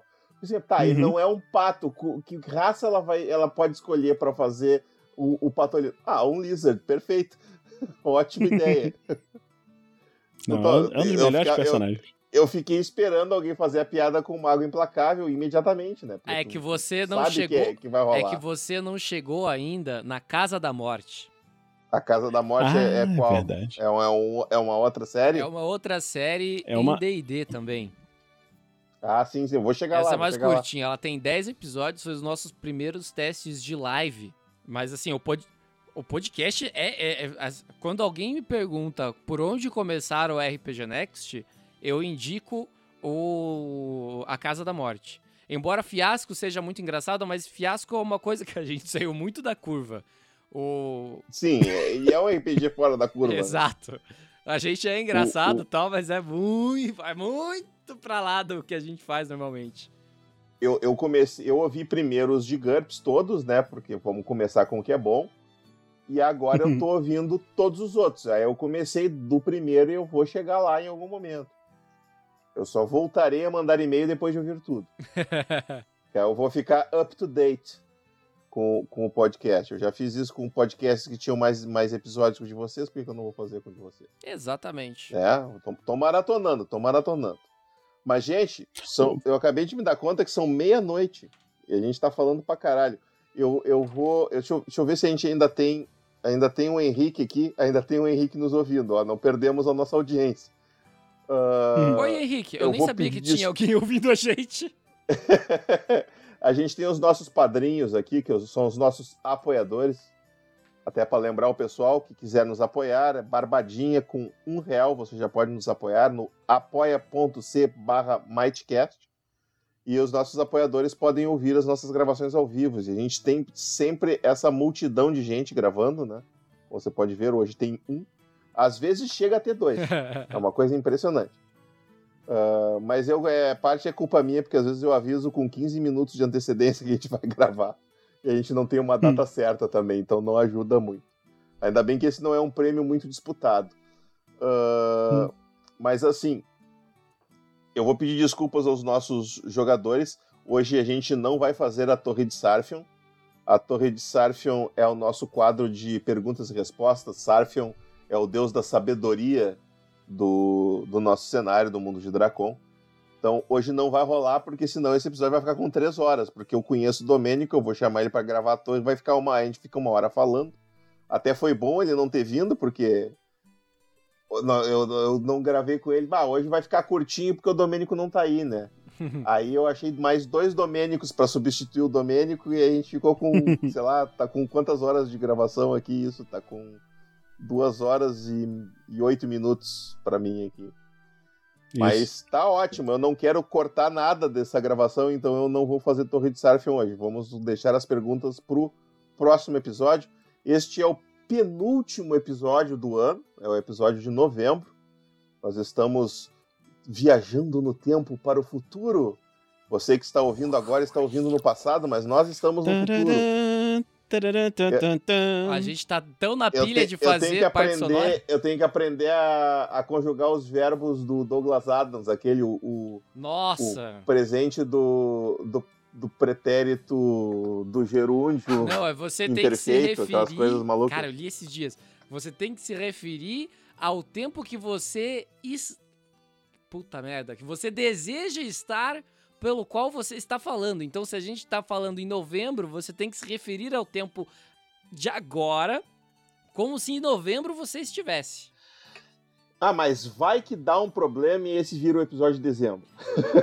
Porque nunca se né? sabe. Aí, aí. Ah, nossa, aí é problema. Aí vocês estão no especial de final de ano. E... Não, não vai ser. Esse vai sair em dezembro. Esse vai sair, esse vai sair em novembro mesmo. Né? Eu tenho, tenho certeza que vai. Mas é isso, gente. Muito obrigado por vocês terem vindo. Eu acho que teve perguntas que eu não fiz, mas tudo bem. Uh, eu pensei em uma série de coisas antes de gravar e eu tenho esse problema que todo jogador de RPG tem, que eu eu mestro as coisas, as reuniões que eu vou ter, né? então eu começo mentalmente pensar o que, que eu vou dizer, aí eu penso o que, que a pessoa vai dizer de volta, aí eu penso na réplica, e aí depois que eu tô falando, eu não lembro se eu já fiz ou se eu não fiz. Então provavelmente alguma coisa eu esqueci, quando eu estiver gravando, eu, pá, esqueci de falar tal coisa. Mas não dá nada, a gente vai ter outras oportunidades. Quero aproveitar aqui eu, eu, eu, eu gosto muito de podcast, então eu sempre quero me inserir no maior número de podcasts possível, então eu sou arroz de festa mesmo. Se vocês quiserem me chamar, me chamem. Depois que eu fizer o nosso podcast de gameplay aqui com o Might Blade e eu tiver editado, porque eu sei que lá no, no, no RPG Next tem essa política de quem mestra edita, né? Aí eu uhum. vou, eu vou, eu vou fazer uma proposta de mestrar um Vampiro à Máscara lá no RPG Next. Boa. Mas eu quero uhum. terminar de ler o, o, sistema novo, porque eu não terminei de ler ele. Eu tenho já uma campanha que eu, que eu já fiz no sistema antigo, que ficou muito boa. Eu acho que daria uns episódios muito legais. Só que é uma campanha para sete jogadores. Um jogador de cada clã. Boa. Hum. E é uma coisa meio punk de fazer, assim, claro, não, não todos ao mesmo tempo, pelo menos não sempre, né? Mas é, eu acho que fica, ficaria interessante, ficaria interessante. Eu vou. Depois que eu tiver mais afiado na edição, eu vou fazer essa proposta novamente. Show. Aí, aí voltamos a conversar. É, é, esta, esta collab não termina aqui, ela continuará. To be continued. Últimas considerações, querem deixar suas redes sociais aí? Então, galera, eu gostaria de agradecer aí pelo convite, gostei bastante de participar. Fazia algum tempo que eu não conversava sobre RPG, né? Então a gente sempre fazendo muita coisa, trabalhando, criando coisas e, pô, foi bem divertido falar e bater um papo super, super divertido aqui. É, redes sociais é o contato arroba rpgnext.com.br uh, a página do RPG Next, www.rpgnext.com.br. Uh, que mais? Instagram, essas coisas, isso aí eu não sei, cara. Isso aí, Face... isso, aí, isso aí eu não sei, meu filho. Facebook. Isso aí é o Thiago que sabe, eu não, não sei. Facebook? Deixa eu passar a bota, peraí. Não sei. Passa a bota. Tem Orkut nesse troço? Orkut? É, eu tinha iogurte. Eu tinha. Passou a bota facebook.com barra rpgnext e no Instagram, arroba rpgnext e no Twitter, No Twitter eu vou dar uma enrolada aqui enquanto eu abro pra ter certeza, porque eu não lembro se tem um underline ou não tem um underline. É RPG underline next. Normal, isso sempre acontece no Twitter. Eu nunca lembro quando tem ou não. É, o, o, eu fui fazer o, o, do, o Instagram do Might Blade e eu tive que fazer o Might Blade ponto oficial, porque já tinha um Might Blade, obviamente. E Por mais que a gente não seja tão conhecido, já tinha E um. se alguém quiser me. Bom, se bem que eu não sei se até lá vai continuar sendo, mas por enquanto é arroba Tiaguinho André, tanto no Twitter quanto no Instagram. Muito bem. Depois eu vou botar no post do episódio todas as redes sociais de todo mundo. E. Os ah, links. Eu, o, a- Os sim, os links todos.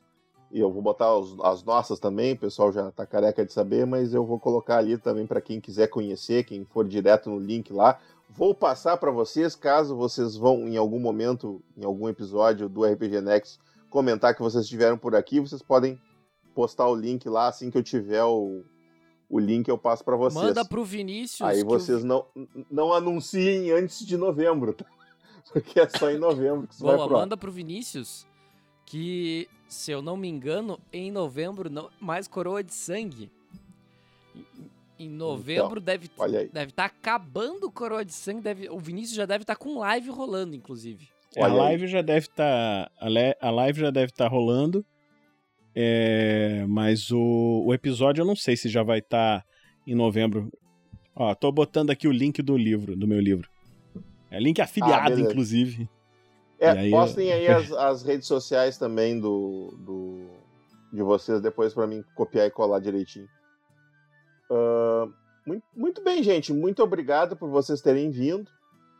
E lembrando a todos os nossos ouvintes, os jogadores de Might Blades, os nossos Might Bladers, que eu, o Thiago e o Domênico, nós somos os portadores da Might Blade, mas nós carregamos ela para vocês.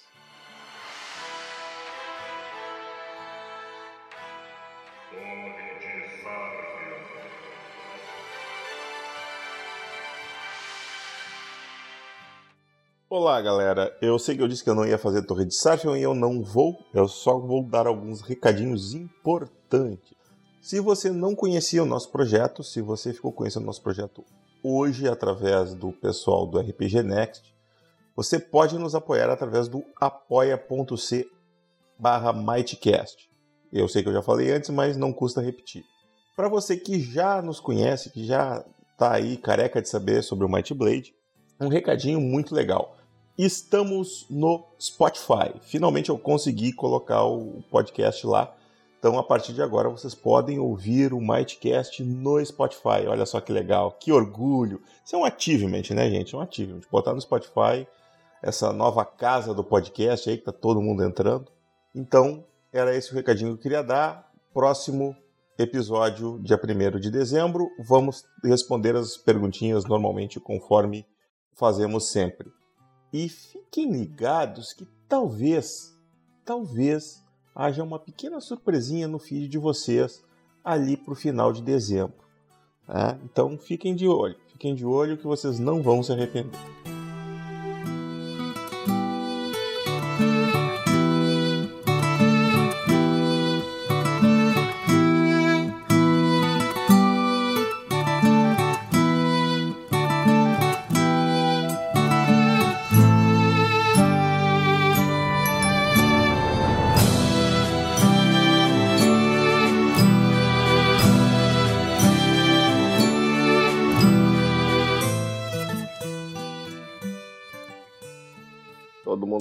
Gravando.